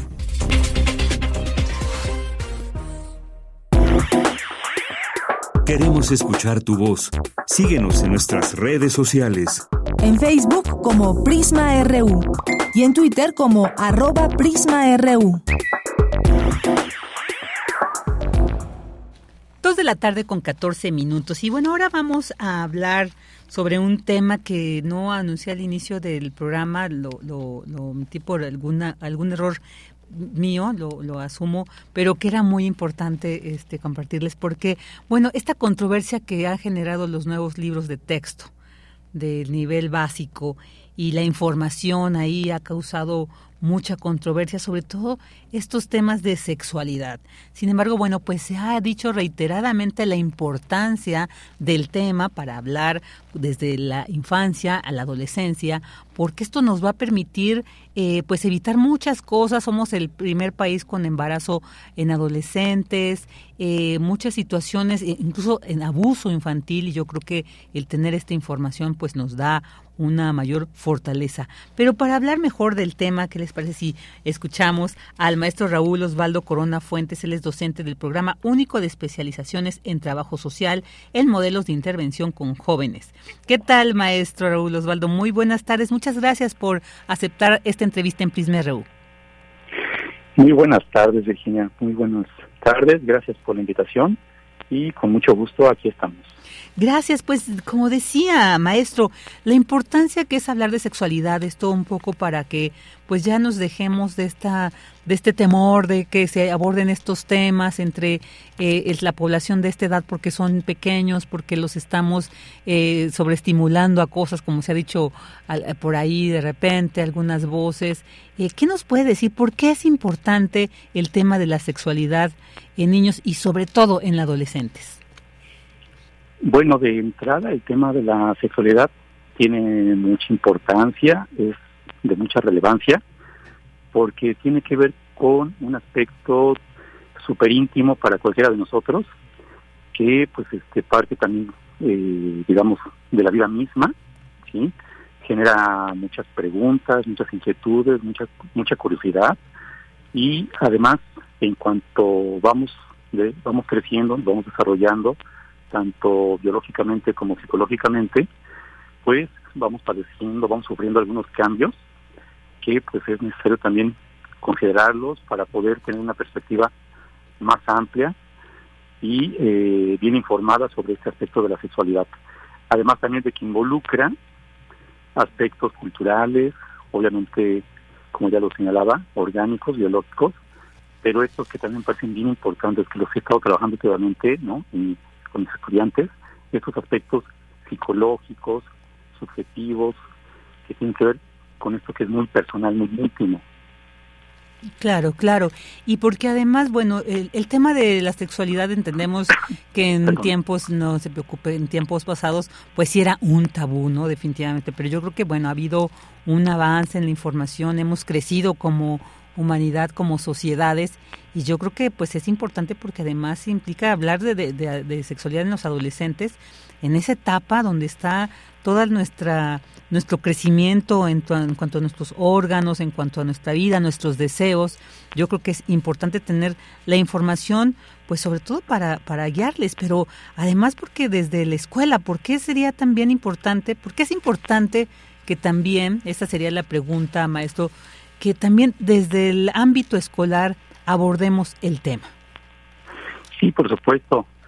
Es muy importante que lo podamos hacer que lo podamos hablar, que lo podamos dialogar con nuestros estudiantes, incluso con los padres de familia, claramente, por supuesto que sí, porque además, eh, ahora que lo señala Virginia, cómo ha sido durante un cierto tiempo, recordaba nada más, lo voy a citar rápidamente, una conferencia de Freud, la conferencia número 20, que es la vida sexual de los seres humanos, donde él literalmente señala que la sexualidad es aquello que se considera indecoroso y de lo que no se puede hablar. Esto por allá del año de 1915, más o menos, 1915-1920. Entonces, a más de un siglo, pues prácticamente seguimos en una dimensión semejante y por lo tanto me parece que es necesario ya y urgente que se pueda abrir este diálogo, eh, toda esta información que tenemos, porque además con las redes sociales y todo este contexto de virtualidad que tenemos, pues nuestros niños, adolescentes y jóvenes, pues digamos que tienen esta información muy de la mano. Es, es como algo muy cercano, pero al mismo tiempo también esta parte material del cuerpo, de las fantasías, del deseo, ¿no? Está como, digamos, como, como aislado, como distanciado. Entonces es como una paradoja.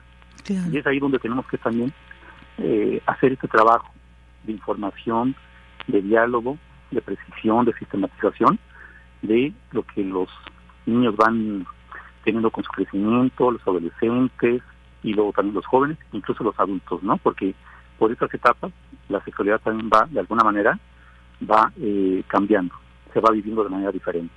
Claro, claro, se va viviendo de manera diferente y además, bueno, eh, el, yo creo que cerrar esta, esta información, lo único es que los exponemos, les exponemos más a las niños, niños, adolescentes ante también esta difícil situación que se vive actualmente. Entonces, yo creo que el tener conocimiento de nuestra sexualidad nos da eh, mayores, más herramientas para protegernos, para protegerles y además para también aprender esta sana convivencia. Hablar de sexualidad no simplemente implica eh, que inmediatamente los estamos incitando a las relaciones sexuales, sino precisamente a que se reconozcan su cuerpo. Eso es esta importancia también que, que se tiene. Y, bueno, eh, eh, maestro, también quisiera preguntarle sobre esta cuestión.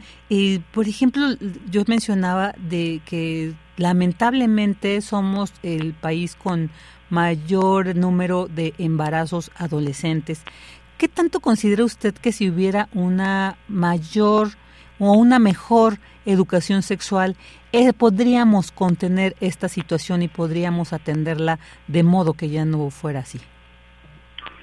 Sin lugar a dudas que sería lo ideal, sería lo mejor, porque además, nuevamente citándolo a Freud, eh, él señala que la sexualidad de nosotros como seres humanos tiene como objetivo primordial al placer, ¿sí? antes que a la reproducción, o sea, no es que no esté presente, se puede dar, pero lo prioritario es el placer. Entonces, si esto lo podemos trabajar también con los estudiantes en el nivel, digamos, básico, medio superior, eh, pues claramente también habría, por supuesto, una, eh, digamos, una, una moral y una ética de responsabilidad que estuviera orientada, digamos, o que se pudiera llevar a, lo que es como un tipo de, cuidado de fin, un cuidado personal, un saber hacerse responsable con toda la información que hay de por medio, y además con esta cuestión también que señalaba, ¿no? El placer es lo que nos va a generar esta curiosidad, este movimiento, el deseo de poder saber, de poder conocer, de poder vivir, de poder experimentar y conocer también su propio cuerpo. Entonces, me parece que es prioritario poder trabajar desde un ámbito, eh, por decirlo así, del reconocimiento del deseo, del reconocimiento del otro, del cuerpo de manera personal, para poder entonces hacer una, vamos a llamarle así, una, una ética personal orientada a la responsabilidad, para poder ejercer de manera eh, responsable y con toda la calidad que corresponde la sexualidad de nosotros como seres humanos. Es decir, no negarla, no rechazarla, no silenciarla, no mantenerla así como tras bambalinas, como en lo oculto, sino saber que está presente, poderla vivir de la mejor manera, ¿sí? con todo el disfrute y con todas las responsabilidades que hay de por medio, para poder ser seres humanos plenamente, ¿no? Eh, con una sexualidad plena. Claro, y eso se reflejaría en una, una, sociedad más, más sana, más eh, tranquila, ¿no? Sin tantos problemas, porque esto conlleva a, diversas problemáticas. Sí, esto es, esto es muy interesante. Esto porque, acuerda lo que decíamos en esto, este, este, tema integrado en estos nuevos textos, que incluso se habla de la diversidad sexual que existe ahora, que se ha abierto y que no podemos negar, estaba ahí, es algo que eh, ha estado ahí solo que ahora ya se reconoce que es un paso adelante, pero pues hay quienes están diciendo, pareciera que estamos retrocediendo como, como especie, ¿no? Entonces, yo creo que también es importante que nos diera su opinión, maestro, sobre también la importancia de abordar eh, esta diversidad sexual que, que, se vive, que existe. Sí, claro. Partamos de algo muy concreto. El placer no está, digamos, sexualizado.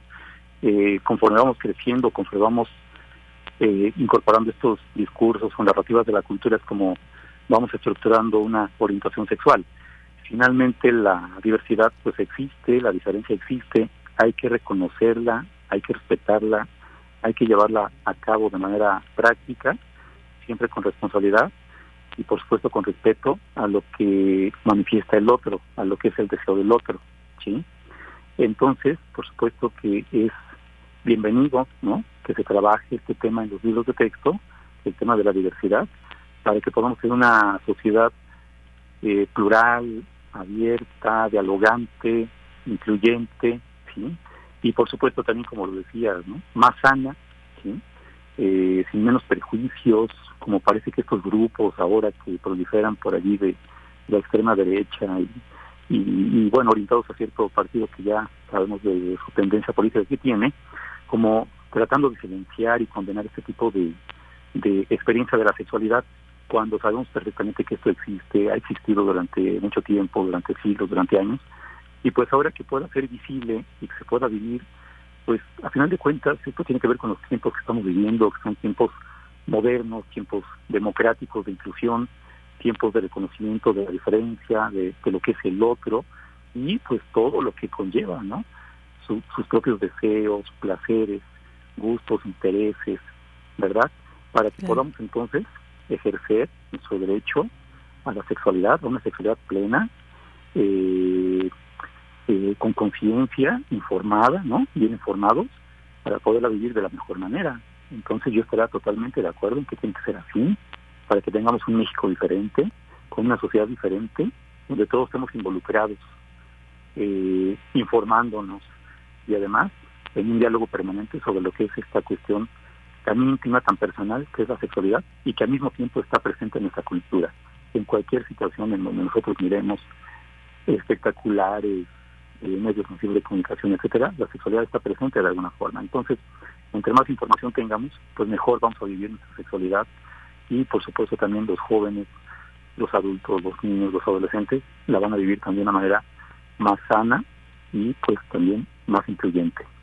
Claro, claro, más incluyente, sobre todo esto que tanto se está apelando eh, en la actualidad. Maestro, pues muchísimas gracias por haber estado con nosotros aquí en Prisma RU para hablar sobre la importancia del tema de la sexualidad en adolescentes. Le agradecemos mucho su, su reflexión y análisis y bueno, le enviamos un fuerte abrazo. Al contrario, muchas gracias por la invitación y bonita tarde para todos. Muchas gracias, igualmente para usted. Bye, bye. Hasta luego. El maestro Raúl Osvaldo Corona Fuentes, docente del Programa Único de Especializaciones en Trabajo Social en Modelos de Intervención con Jóvenes. Queremos escuchar tu voz. Síguenos en nuestras redes sociales. En Facebook como Prisma RU y en Twitter como arroba PrismaRU. Dos de la tarde con 27 minutos y ahora nos vamos, pues recibe la Coordinación Universitaria para la Sustentabilidad de la UNAM reconocimiento por parte del Observatorio de Conflictos Socioambientales de la Universidad Iberoamericana por el podcast Los grandes problemas del tren Maya. Hoy en Sustenta, Daniel Olivares conversará con la licenciada Cecilia Navarro, responsable de dicho proyecto sonoro. Escuchemos.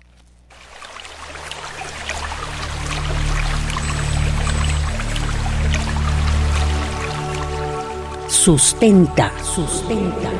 Innovación universitaria en pro del medio ambiente.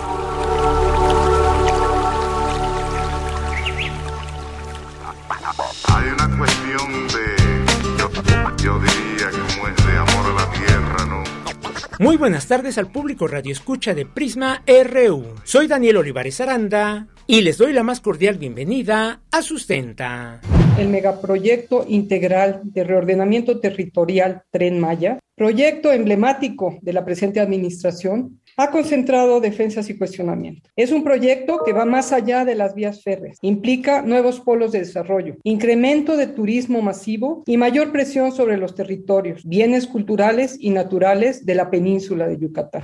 Les damos la bienvenida a un nuevo episodio de Los grandes problemas socioambientales. Yo soy Irene Vázquez de la Coordinación Universitaria para la Sustentabilidad de la UNAM y acaban de escuchar a Marisa Masari, coordinadora del Seminario Universitario de Sociedad, Medio Ambiente e Instituciones de la UNAM, el SUSMAI, que está realizando una serie de conversatorios sobre un proyecto que modificará profundamente la península de Yucatán, el megaproyecto conocido como el Tren Maya. Escucharemos las perspectivas de habitantes de comunidades de la península de Yucatán así como de académicas y académicos que han estudiado sus impactos desde lo ecológico, socioeconómico y legal. Pero comencemos por el principio. Lo que acabamos de escuchar es un fragmento del episodio Los grandes problemas del tren Maya, producido por la Coordinación Universitaria para la Sustentabilidad de la UNAM y que recientemente recibió un reconocimiento por parte de la Universidad Iberoamericana. Este capítulo forma parte del proyecto sonoro Los grandes problemas socioambientales, inspirado en la serie de seminarios del mismo nombre sobre los desafíos sociales y ambientales de México. Conversamos con la licenciada Blanca Cecilia Navarro González, colaboradora de la COUS UNAM en las áreas de vinculación y comunicación, quien nos compartió cómo decidieron realizar este proyecto sonoro. en primer lugar diría que, que varios y varias de quienes colaboramos con la con la COUS, la Coordinación Universitaria para la Sustentabilidad, pues somos super fans de los podcasts. Nos gusta escuchar podcasts de temas ambientales, de temas de salud, en fin, de distintas cosas. Y realizamos estos seminarios pues con, con la intención de divulgar, discutir, analizar los problemas, pero entonces pensamos cómo le hacemos para llegarle a los chavos sin que estos materiales pues sean tan largos, ¿no? sino que sean más cortos, más precisos, atractivos, se queden hasta el final y entonces ahí es donde empezamos a, a pensar en esta idea de bueno pues hagamos podcast sabemos que, que tienen este grandes audiencias, los chavos y las chavas les gustan, se avientan a prepararlos, los comparten, y entonces así es como empezamos con esta serie de, de seminarios, pues el reto de volver sesiones que duran poco más de dos horas en estos materiales sonoros de 20, 25 minutos, 18 minutos, y pues además ponerles una historia, ¿no? Un hilo conductor que, que los vuelva más atractivos y que además que nos permita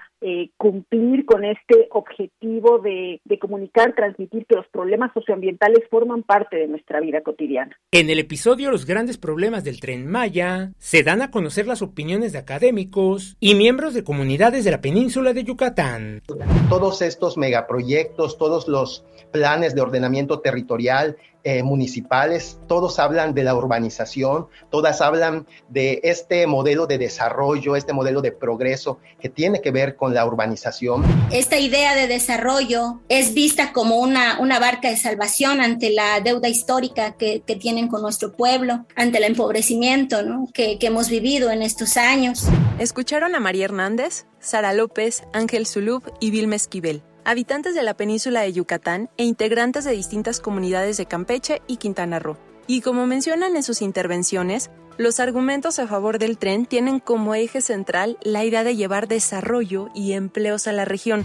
Acabamos de escuchar otro fragmento del episodio Los grandes problemas del tren Maya, que obtuvo recientemente un reconocimiento por parte del Observatorio de Conflictos Socioambientales y la Dirección de Difusión y Divulgación de la Universidad Iberoamericana de la Ciudad de México. Organizadores del certamen, Rieles y Raíces, los impactos socioambientales de la construcción del tren Maya. Escuchemos nuevamente a la licenciada Cecilia Navarro. ¿Cómo se incorporó este podcast sobre los impactos del tren Maya al proyecto de Rieles y Raíces, los impactos socioambientales de la construcción del tren Maya que organiza el Observatorio de Conflictos Socioambientales de la Universidad Iberoamericana? Bueno, eh, realmente ellos entendemos que se pusieron a hacer como una curaduría de materiales para este proyecto, eh, convocaron a que se entregaran imágenes y cosas así, y, buscando este tipo de materiales es que llegan al podcast que habíamos producido aquí en la Coordinación Universitaria para la Sustentabilidad, pero es importante decir que este podcast pues es todavía eh, mucho más colegiado, una colaboración más amplia porque se basa en dos seminarios organizados por el SUSMAI, que es el Seminario Universitario de Sociedad, Medio Ambiente e Instituciones de la UNAM. Este seminario hizo el año pasado, en abril, me parece, dos sesiones pues brutales, una con las voces de la academia en torno a los impactos del tren Maya y otra con las voces y los testimonios de las comunidades que habitan la región peninsular y cómo están viviendo pues este este proceso con este megaproyecto. Entonces, con esas dos sesiones que tuvieron miles de visitas, muchísimas preguntas, mucho, mucho eco, mucho impacto en la opinión pública, hacemos este podcast desde la COUS. Hasta ahora, el material sonoro, los grandes problemas socioambientales, cuenta con dos temporadas completas de 12 capítulos y recientemente se estrenó el primer episodio de la tercera temporada. Si deseas escuchar todos los episodios de la serie, Los grandes problemas socioambientales, te invitamos a consultar el sitio oficial de la COUS UNAM o las redes sociales de Prisma RU, donde podrás encontrar el link directo que te llevará a este proyecto sonoro sustentable. Recuerda que si tienes alguna duda o comentario, puedes compartirlo a través de las redes sociales de Prisma RU o directamente en mi cuenta de ex. Me encuentras como arroba Daniel Medios TV. Para Radio UNAM, Daniel Olivares Aranda. Hay una cuestión de, yo, yo diría, como es de amor a la tierra. Prisma RU. Relatamos al mundo. Dos de la tarde con 35 minutos y bueno, pues ahora vamos a tener una breve entrevista con el doctor Martín Ríos, coordinador general del Diplomado Historias Conectadas en Perspectiva Global que organiza el Instituto de Investigaciones Históricas. ¿Qué tal, doctor Martín Ríos? Muy buenas tardes, gracias por estar aquí. ¿Qué tal, Virginia? Muy buenas tardes. Pues muchas gracias por el espacio y un saludo a todo el auditorio de Prisma Universitario de Radio UNAM. Muchas gracias. Pues adelante, doctor, que nos dé todos los detalles sobre este diplomado, por favor. Pues mire, se trata de una, una iniciativa académica que se marca dentro del proyecto institucional, el programa institucional encabezado por nuestra directora, la doctora Elisa Speckman, destinado fundamentalmente a difundir entre el público no especializado los resultados de la investigación histórica que hacemos en nuestro instituto. Es uno más de muchos diplomados que hemos venido haciendo desde hace ya casi una década y media. Hemos tenido diplomados sobre historia de México, historia de España, recientemente terminó uno sobre historia de las mujeres y habíamos hecho un par ya eh, de historia mundial, pero ciertamente las tendencias de la historiografía contemporánea pues nos invitan a analizar los procesos en lo que llamamos desde el campo de la historia la perspectiva global, es decir, cómo los fenómenos y los procesos globales impactan a nivel regional y local en las distintas partes del mundo y al revés, cómo procesos que inician en pequeñas localidades pues acaban teniendo un impacto a nivel mundial. Y ello ciertamente nos obliga a repensar la, la forma en la que enseñamos y pensamos la historia y sobre todo a no poner únicamente el centro de nuestra atención en el mundo europeo o el mediterráneo, sino voltear también a otras regiones del mundo, por supuesto América Latina, pero también Asia, África y Norteamérica, un poco como se preguntaba Mafalda hace unas décadas, ¿no? Porque el norte siempre está arriba y el sur abajo, pues eso, voltear la perspectiva y a partir de allí analizar esa historia compartida desde múltiples eh, ópticas. vamos a iniciar en el siglo XIII con la expansión mongola y pues vamos a llegar hasta el siglo XXI, la pandemia y las consecuencias que apenas estamos percibiendo, ¿no? Y cómo ha impactado esa pandemia a nivel político, médico, eh, emocional, por supuesto. Así que como ven, es un largo viaje a lo largo del tiempo. Claro, ¿este en qué fecha se va a llevar a cabo? Mire, el diplomado va a iniciar el próximo martes 26 de septiembre de este 2023 y se va a extender hasta el 11 de junio de 2024. Es decir, estamos contemplando prácticamente todo el ciclo académico. Las sesiones se van a desarrollar todos los días martes de 17 a 20 horas. Y aprovechando las experiencias de la pandemia, pues va a ser nuestro primer diplomado híbrido. Es decir, ustedes van a poder eh, elegir si deciden asistir de manera presencial a la sede del Instituto de Investigaciones Históricas, ahí en el circuito Mario de la Cueva, o bien desde la comunidad de su hogar o de su oficina. Lo que sí es importante resaltar, pues es que quien opte por una modalidad tendrá que cursar el diplomado en esta misma modalidad, porque no tenemos tanta tecnología para estar pasando de una a la otra. Entonces, pues nuestro objetivo es llegar a un público realmente amplio, no solo de la Ciudad de México, sino también de nuestro país y, ¿por qué no?, de otros países de América Latina y Europa. Muy bien, doctor. Y bueno, pues ya para terminar, para que quede como bien abarcada esta información para quienes estén interesados, que nos diga los requisitos de ingreso y dónde pueden consultar con más precisión toda esta convocatoria. Claro, pues mire, los requisitos son muy sencillos. En primer lugar, está destinado a personas del área de las humanidades y las ciencias sociales. Se pueden inscribir desde los estudiantes de licenciatura hasta personas que estén realizando un posgrado o de igual manera colegas de la propia universidad que hayan tenido interés por la historia, que llenaron un pequeño cuestionario y me permito remitirles a la propia página del Instituto de Investigaciones Históricas de la UNAM, www.históricas.unam mx y ahí aparece uno de los primeros banners, es este diplomado de historias conectadas en perspectiva global que corre a mi cargo, soy el coordinador general y bueno, pues detrás y junto a mí hay todo un equipo de académicos, de colaboradores de la Secretaría Técnica que estarán pues encantadas de darles toda la información precisa o bien a través del correo electrónico o bien a través de la línea telefónica del instituto. Perfecto, doctor. Pues ahí está esta invitación para este diplomado Historias Conectadas en Perspectiva Global, que se va a llevar a cabo del 26 de septiembre al 11 de junio, del 26 de septiembre de este año, ¿verdad? Al 11 de junio del siguiente. Efectivamente, al 11 de junio del año siguiente. Van a ser todos los martes, es decir, en total son 120 horas. 120 horas, ok. Exactamente, y 30 sesiones, ¿no? 10 sesiones por módulo. Ahí está, pues un gran diplomado que no hay que perderse, así que esta invitación www.históricas.unam.mx, toda la información que requieran. Doctor Martín Ríos, pues muchísimas gracias por habernos compartido los detalles de este diplomado. Al contrario, Virginia, muchísimas gracias a usted y a todos auditorio. Muy linda tarde. Igualmente, hasta pronto. Tu opinión es muy importante. Escríbenos al correo electrónico prisma.radiounam@gmail.com. Dos de la tarde con 40 minutos y ahora vamos a entrar a la sección de Ciencia Real con Dulce García.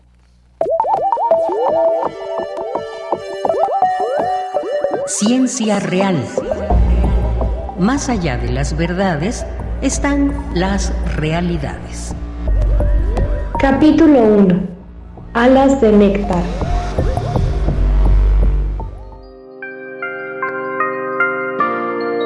Alada y trémula flor desprendida de algún tallo, que por ágil arrogancia surca la brisa cohibida. Flor de pluma te llamaron, ráfaga de aroma y trino, colibrí, entraña de pétalo, alas de néctar, por eso, tal vez, tan diáfanas, ojos de sol, que surcas en suaves cabriolas mi alma azorada. Roxana Elrich Thomas Muy buenas tardes al auditorio de Prisma RU. Hoy comenzamos con una nueva temporada de Ciencia Real dedicada a los polinizadores. ¿Qué son? ¿Por qué se ha alertado tanto sobre la pérdida de estos animalitos? Para saberlo, los invito a que escuchemos esta primera parte de una charla de la maestra María del Coro Arismendi, directora de la Facultad de Estudios Superiores Iztacala, que habla sobre los colibríes. Como los colibríes son polinizadores, es decir, eh, llevan a cabo la, reproducción sexual de las plantas, eh, son muy importantes para, para los ecosistemas. Estos polinizadores son eh, los responsables de la reproducción sexual de las plantas, es decir, van a las flores, colectan el polen de las partes sexuales masculinas de la flor y lo llevan a las partes sexuales femeninas de la flor, llevando a cabo la reproducción sexual de las plantas como el mundo está cubierto básicamente por plantas, ¿no? 90% de los organismos van a ser plantas, pues la, la reproducción de estas es muy importante para mantener el mundo, el ecosistema, la tierra y con ello a todos los que vivimos en la tierra. El uso de agroquímicos, todo lo que se utiliza para que los cultivos tengan mejores eficiencias, que no sean comidos por insectos, son insecticidas básicamente, que también matan a los a los polinizadores insectos, pero también a los a los polinizadores vertebrados eh, les afectan de manera negativa. Otra cuestión que se ha reconocido como una amenaza para los polinizadores es la introducción de, de especies exóticas, de especies que compiten con estos polinizadores. ¿Por qué les va mejor a los que introducimos que a los nativos? Pues simplemente porque los que introducimos no lo conocen los depredadores de aquí el cambio climático global que afecta a todos los organismos sobre la Tierra y la deforestación o el cambio de uso de suelo que está acabando con los ecosistemas de estos animales. Y bueno, ahora ya sabemos algunas razones por las que los polinizadores están en peligro, pero ¿qué pasaría si los polinizadores se extinguieran? Escuchemos nuevamente a la doctora María del Coro Arismendi. Pues que mucho de lo que nos comemos no nos lo podríamos comer. ¿Por qué? Porque son los frutos que las plantas, eh, las plantas hacen en el momento de su reproducción. El fruto de una planta de papaya contiene pulpa y las semillas. Las semillas se están alimentando, creciendo, digamos, están desarrollando en una matriz de alimento, digamos, de sustancias de las cuales se pueden alimentar hasta que llegan a la tierra en donde pueden eh, germinar para tener una nueva planta. Algunos frutos se pueden producir sin polinizadores, eso es cierto, pero en general la calidad del fruto, la, el contenido nutricional es mucho más bajo cuando no se da este proceso natural de polinización. Y entonces lo que está en riesgo en la humanidad es la seguridad alimentaria.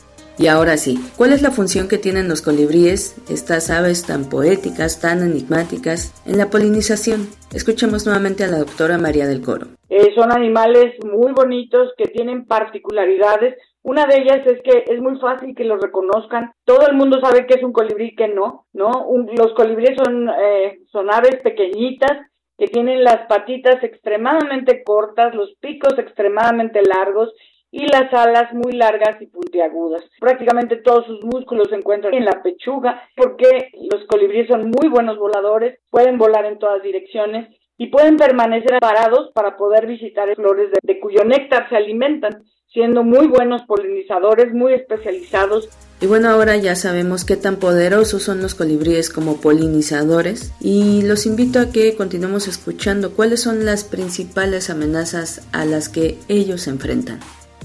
La primera amenaza que notamos sobre los colibríes son todos los cambios en la cobertura de la vegetación, toda la deforestación a la que hemos eh, puesto en el planeta durante muchas, muchas décadas y que han convertido a estos bosques que teníamos tantos en ciudades, ¿no? Básicamente ciudades, pueblos, cultivos. Estos cambios en la cobertura tienen efectos directos sobre los colibríes. Los colibríes son aves, necesitan para reproducirse, hacer nidos, para hacer sus nidos necesitan vegetación y además necesitan, ellos comen más o menos el 95% de su alimentación es néctar que obtienen de las flores y al obtenerlo están haciendo la reproducción sexual de estas. Entonces están íntimamente ligados a la, a la vegetación y al nosotros eh, hacer ciudades y convertir los bosques en pavimento, pues estamos quitándoles el lugar para reproducirse y el lugar donde alimentarse a estos animales. Eh, cuando los animales viven en estas ciudades, generalmente pueden estar confinados en parques o en sitios muy estrechos. Y al pasar esto, lo que estamos haciendo es que las poblaciones naturales están bajando su, su tamaño poblacional, bajando su diversidad genética y haciendo que lo que llaman la homogeneización biótica. Los colibríes viven más o menos como 12, 13 años. Las plantas de las que se alimentan generalmente son anuales, es decir, las plantas van a responder más rápido al cambio climático. ¿Qué es lo que se ha visto con las plantas? Que con este hacerse más caliente el planeta, empiezan a florecer antes. Si empiezan a florecer antes, puede ser que cuando lleguen los colibríes a los sitios donde estaban esas plantas, ya no están floreciendo, ya pasó la floración y entonces los colibríes se quedan sin este alimento. Y como siempre, las áreas naturales protegidas cobran un papel sumamente importante para la preservación, en este caso de los polinizadores, pero lo cierto es que no alcanzan, así que estar informados es parte de nuestra contribución a su cuidado y en el caso de los colibríes existe una propuesta impulsada por la UNAM para que pongamos, por ejemplo, macetas con plantas en nuestras ventanas o en nuestros balcones y que les sirvan a los polinizadores como refugio. Si quieren más información sobre este proyecto pueden visitar el sitio web phoenix.iztacala.unam.mx. La siguiente semana les platicaré sobre los murciélagos. No se lo pierdan. Por lo pronto los dejo con nuestra compañera Virginia Sánchez. Gracias por su atención y que tengan muy buena tarde. El amor por todas las criaturas vivientes es el más noble atributo del hombre. Charles Darwin. Muy bien, ahí la sección de Dulce Real. Ahora seguimos con la sección de cultura y esta tarde les tenemos una invitación para conocer parte de la vida, obra y tiempos del pintor mexicano Diego Rivero, Rivera, una de las figuras más representativas del muralismo mexicano, un pintor revolucionario en más de un sentido. Se trata de una novela gráfica ilustrada por el artista mexicano José Luis Pescador y con guion de Francisco de la Mora que fue recientemente publicada por Grijalvo. Tamara Quirós conversó con ambos artistas y nos presenta esta entrevista. Cultura RU José Luis, antes que nada, eh, darles a ambos ¿no? la bienvenida a nuestro espacio radiofónico. Queremos que la gente conozca más de la publicación que tienen en conjunto sobre la vida de Diego Rivera. ¿no? Me gustaría que nos platicaran pues esta mancuerna en esta novela gráfica, cómo surge y también por qué abordar la vida de Diego Rivera, que bueno, además de ser uno de los grandes muralistas latinoamericanos del siglo XX. Sí, pues mira, Diego Rivera tiene una vida tan fascinante que estuvimos haciendo un libro sobre el siglo XX precisamente eh, y él salía en la portada. En la portada estaba haciendo él un mural y él se ve de espaldas y él está pintando a los grandes personajes de la segunda mitad del siglo XX. Él murió en el 57, pero bueno, ahí en ese mural eran los demás, los que no alcanzó a conocer él. Y ahí nos dio la idea eh, de hacer un, cómic sobre Diego Rivera, lo platicamos brevemente, Francisco fue su iniciativa, dijo, vamos a hacer un, a este personaje.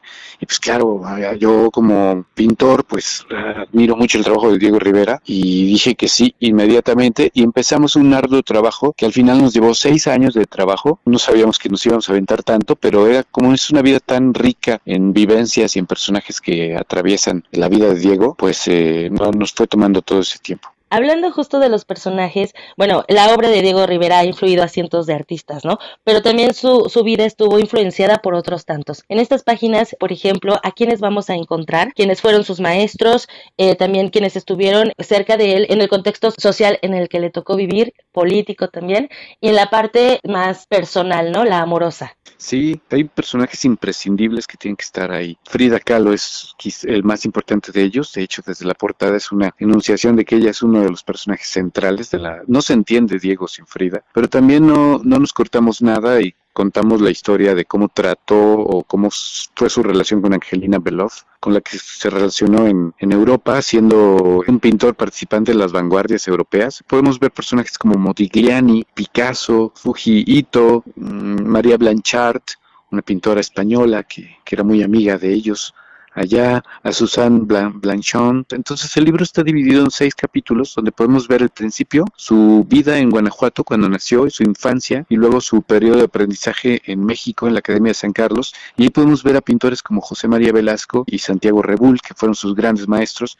Y luego otro capítulo que es su etapa parisina donde podemos ver ahí a Diego Rivera en la vanguardia, la vida bohemia con todos estos pintores, un poco muriéndose de hambre ahí y pasándola increíble. también, pero mal. y luego eh, su retorno a México y el nacimiento del muralismo mexicano, hasta después su ida también a Estados Unidos en otro capítulo, y ahí la creación de sus murales, algunos de los más importantes. Hay algunos aspectos como la destrucción del mural Rockefeller en el centro Rockefeller, que aquí lo dibujamos muy puntualmente, gráficamente, todo el revuelo que se armó y su reconocimiento al final de su vida, de Lupe Marín, también su matrimonio con esta mujer y creo que no dejamos muchas cosas uh, fuera de en este libro sobre su vida. Y de hecho no, y, algo que, bueno, a mí me, impresiona pues es justo la gráfica, ¿no? Ya, ya habíamos hablado en este mismo espacio, José Luis, de tu trabajo, eh, sobre todo en estos tres tomos de la caída de Tenochtitlan, de lo que nos compartes, ¿no? A través de tu arte y me gustaría que nos platicaras cómo fue para ti esta experiencia de retratar a este, a este moralista, hablando obviamente de su obra, de todo lo que hizo y, y de lo que tiene también de fascinación en la cultura mexicana, ¿no? Vemos en estas páginas retratos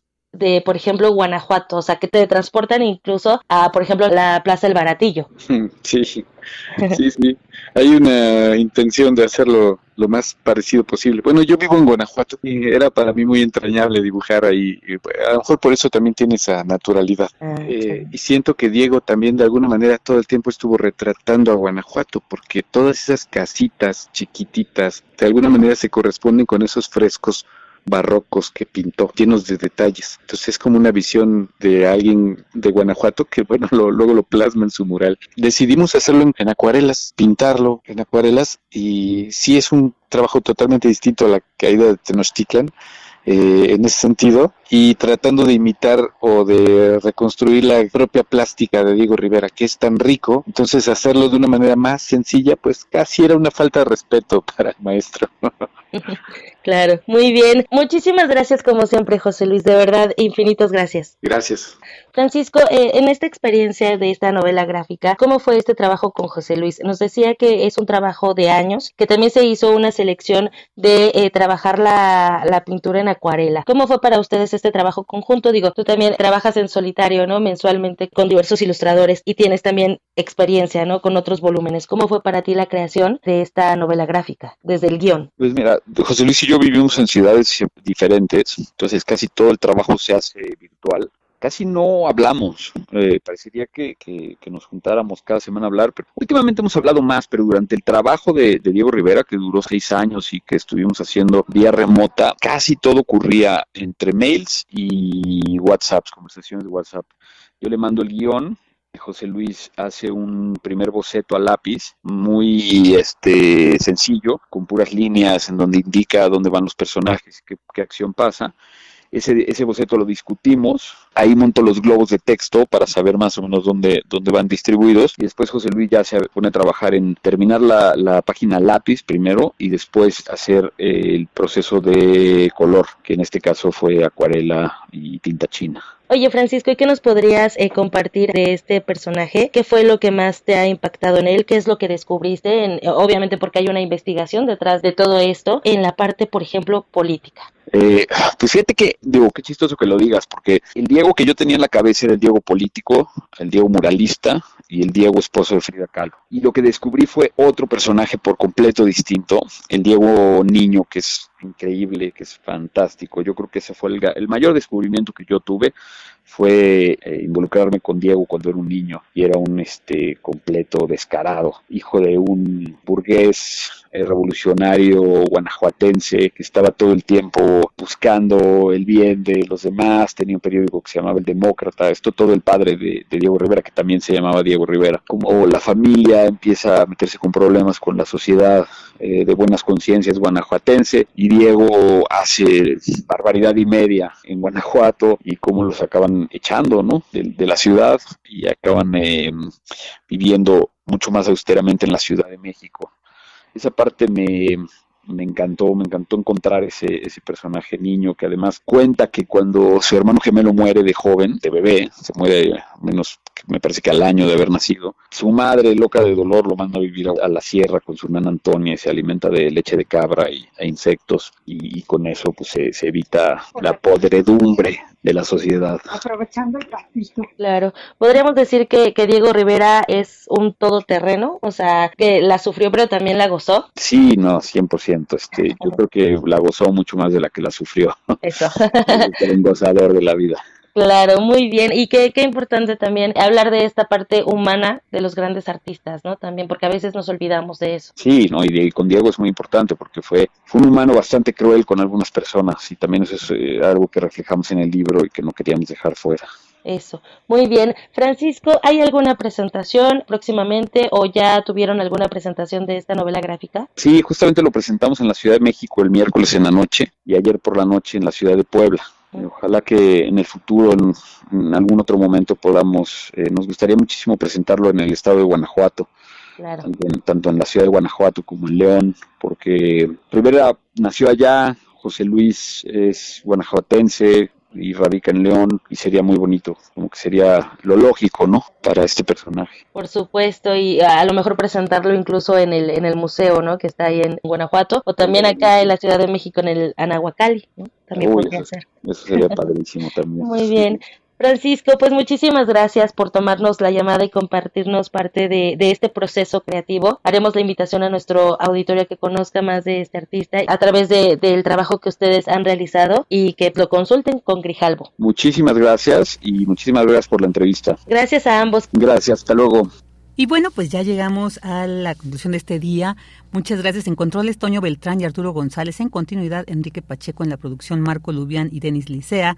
Y yo soy Virginia Sánchez, que en nombre de Yanira Morán, quien mañana regresa a estos micrófonos, le damos la más cordial de las gracias por habernos acompañado durante estas dos horas.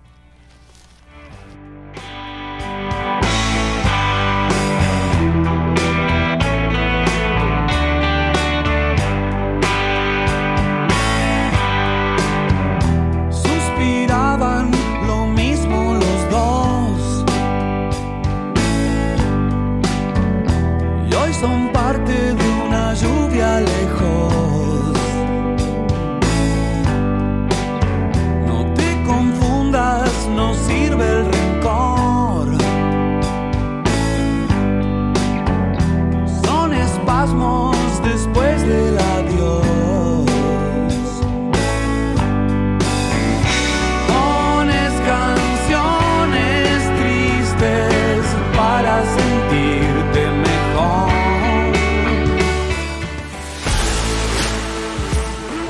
Radio UNAM presentó Prisma RU. Una mirada universitaria sobre los acontecimientos actuales. Prisma RU. Relatamos al mundo.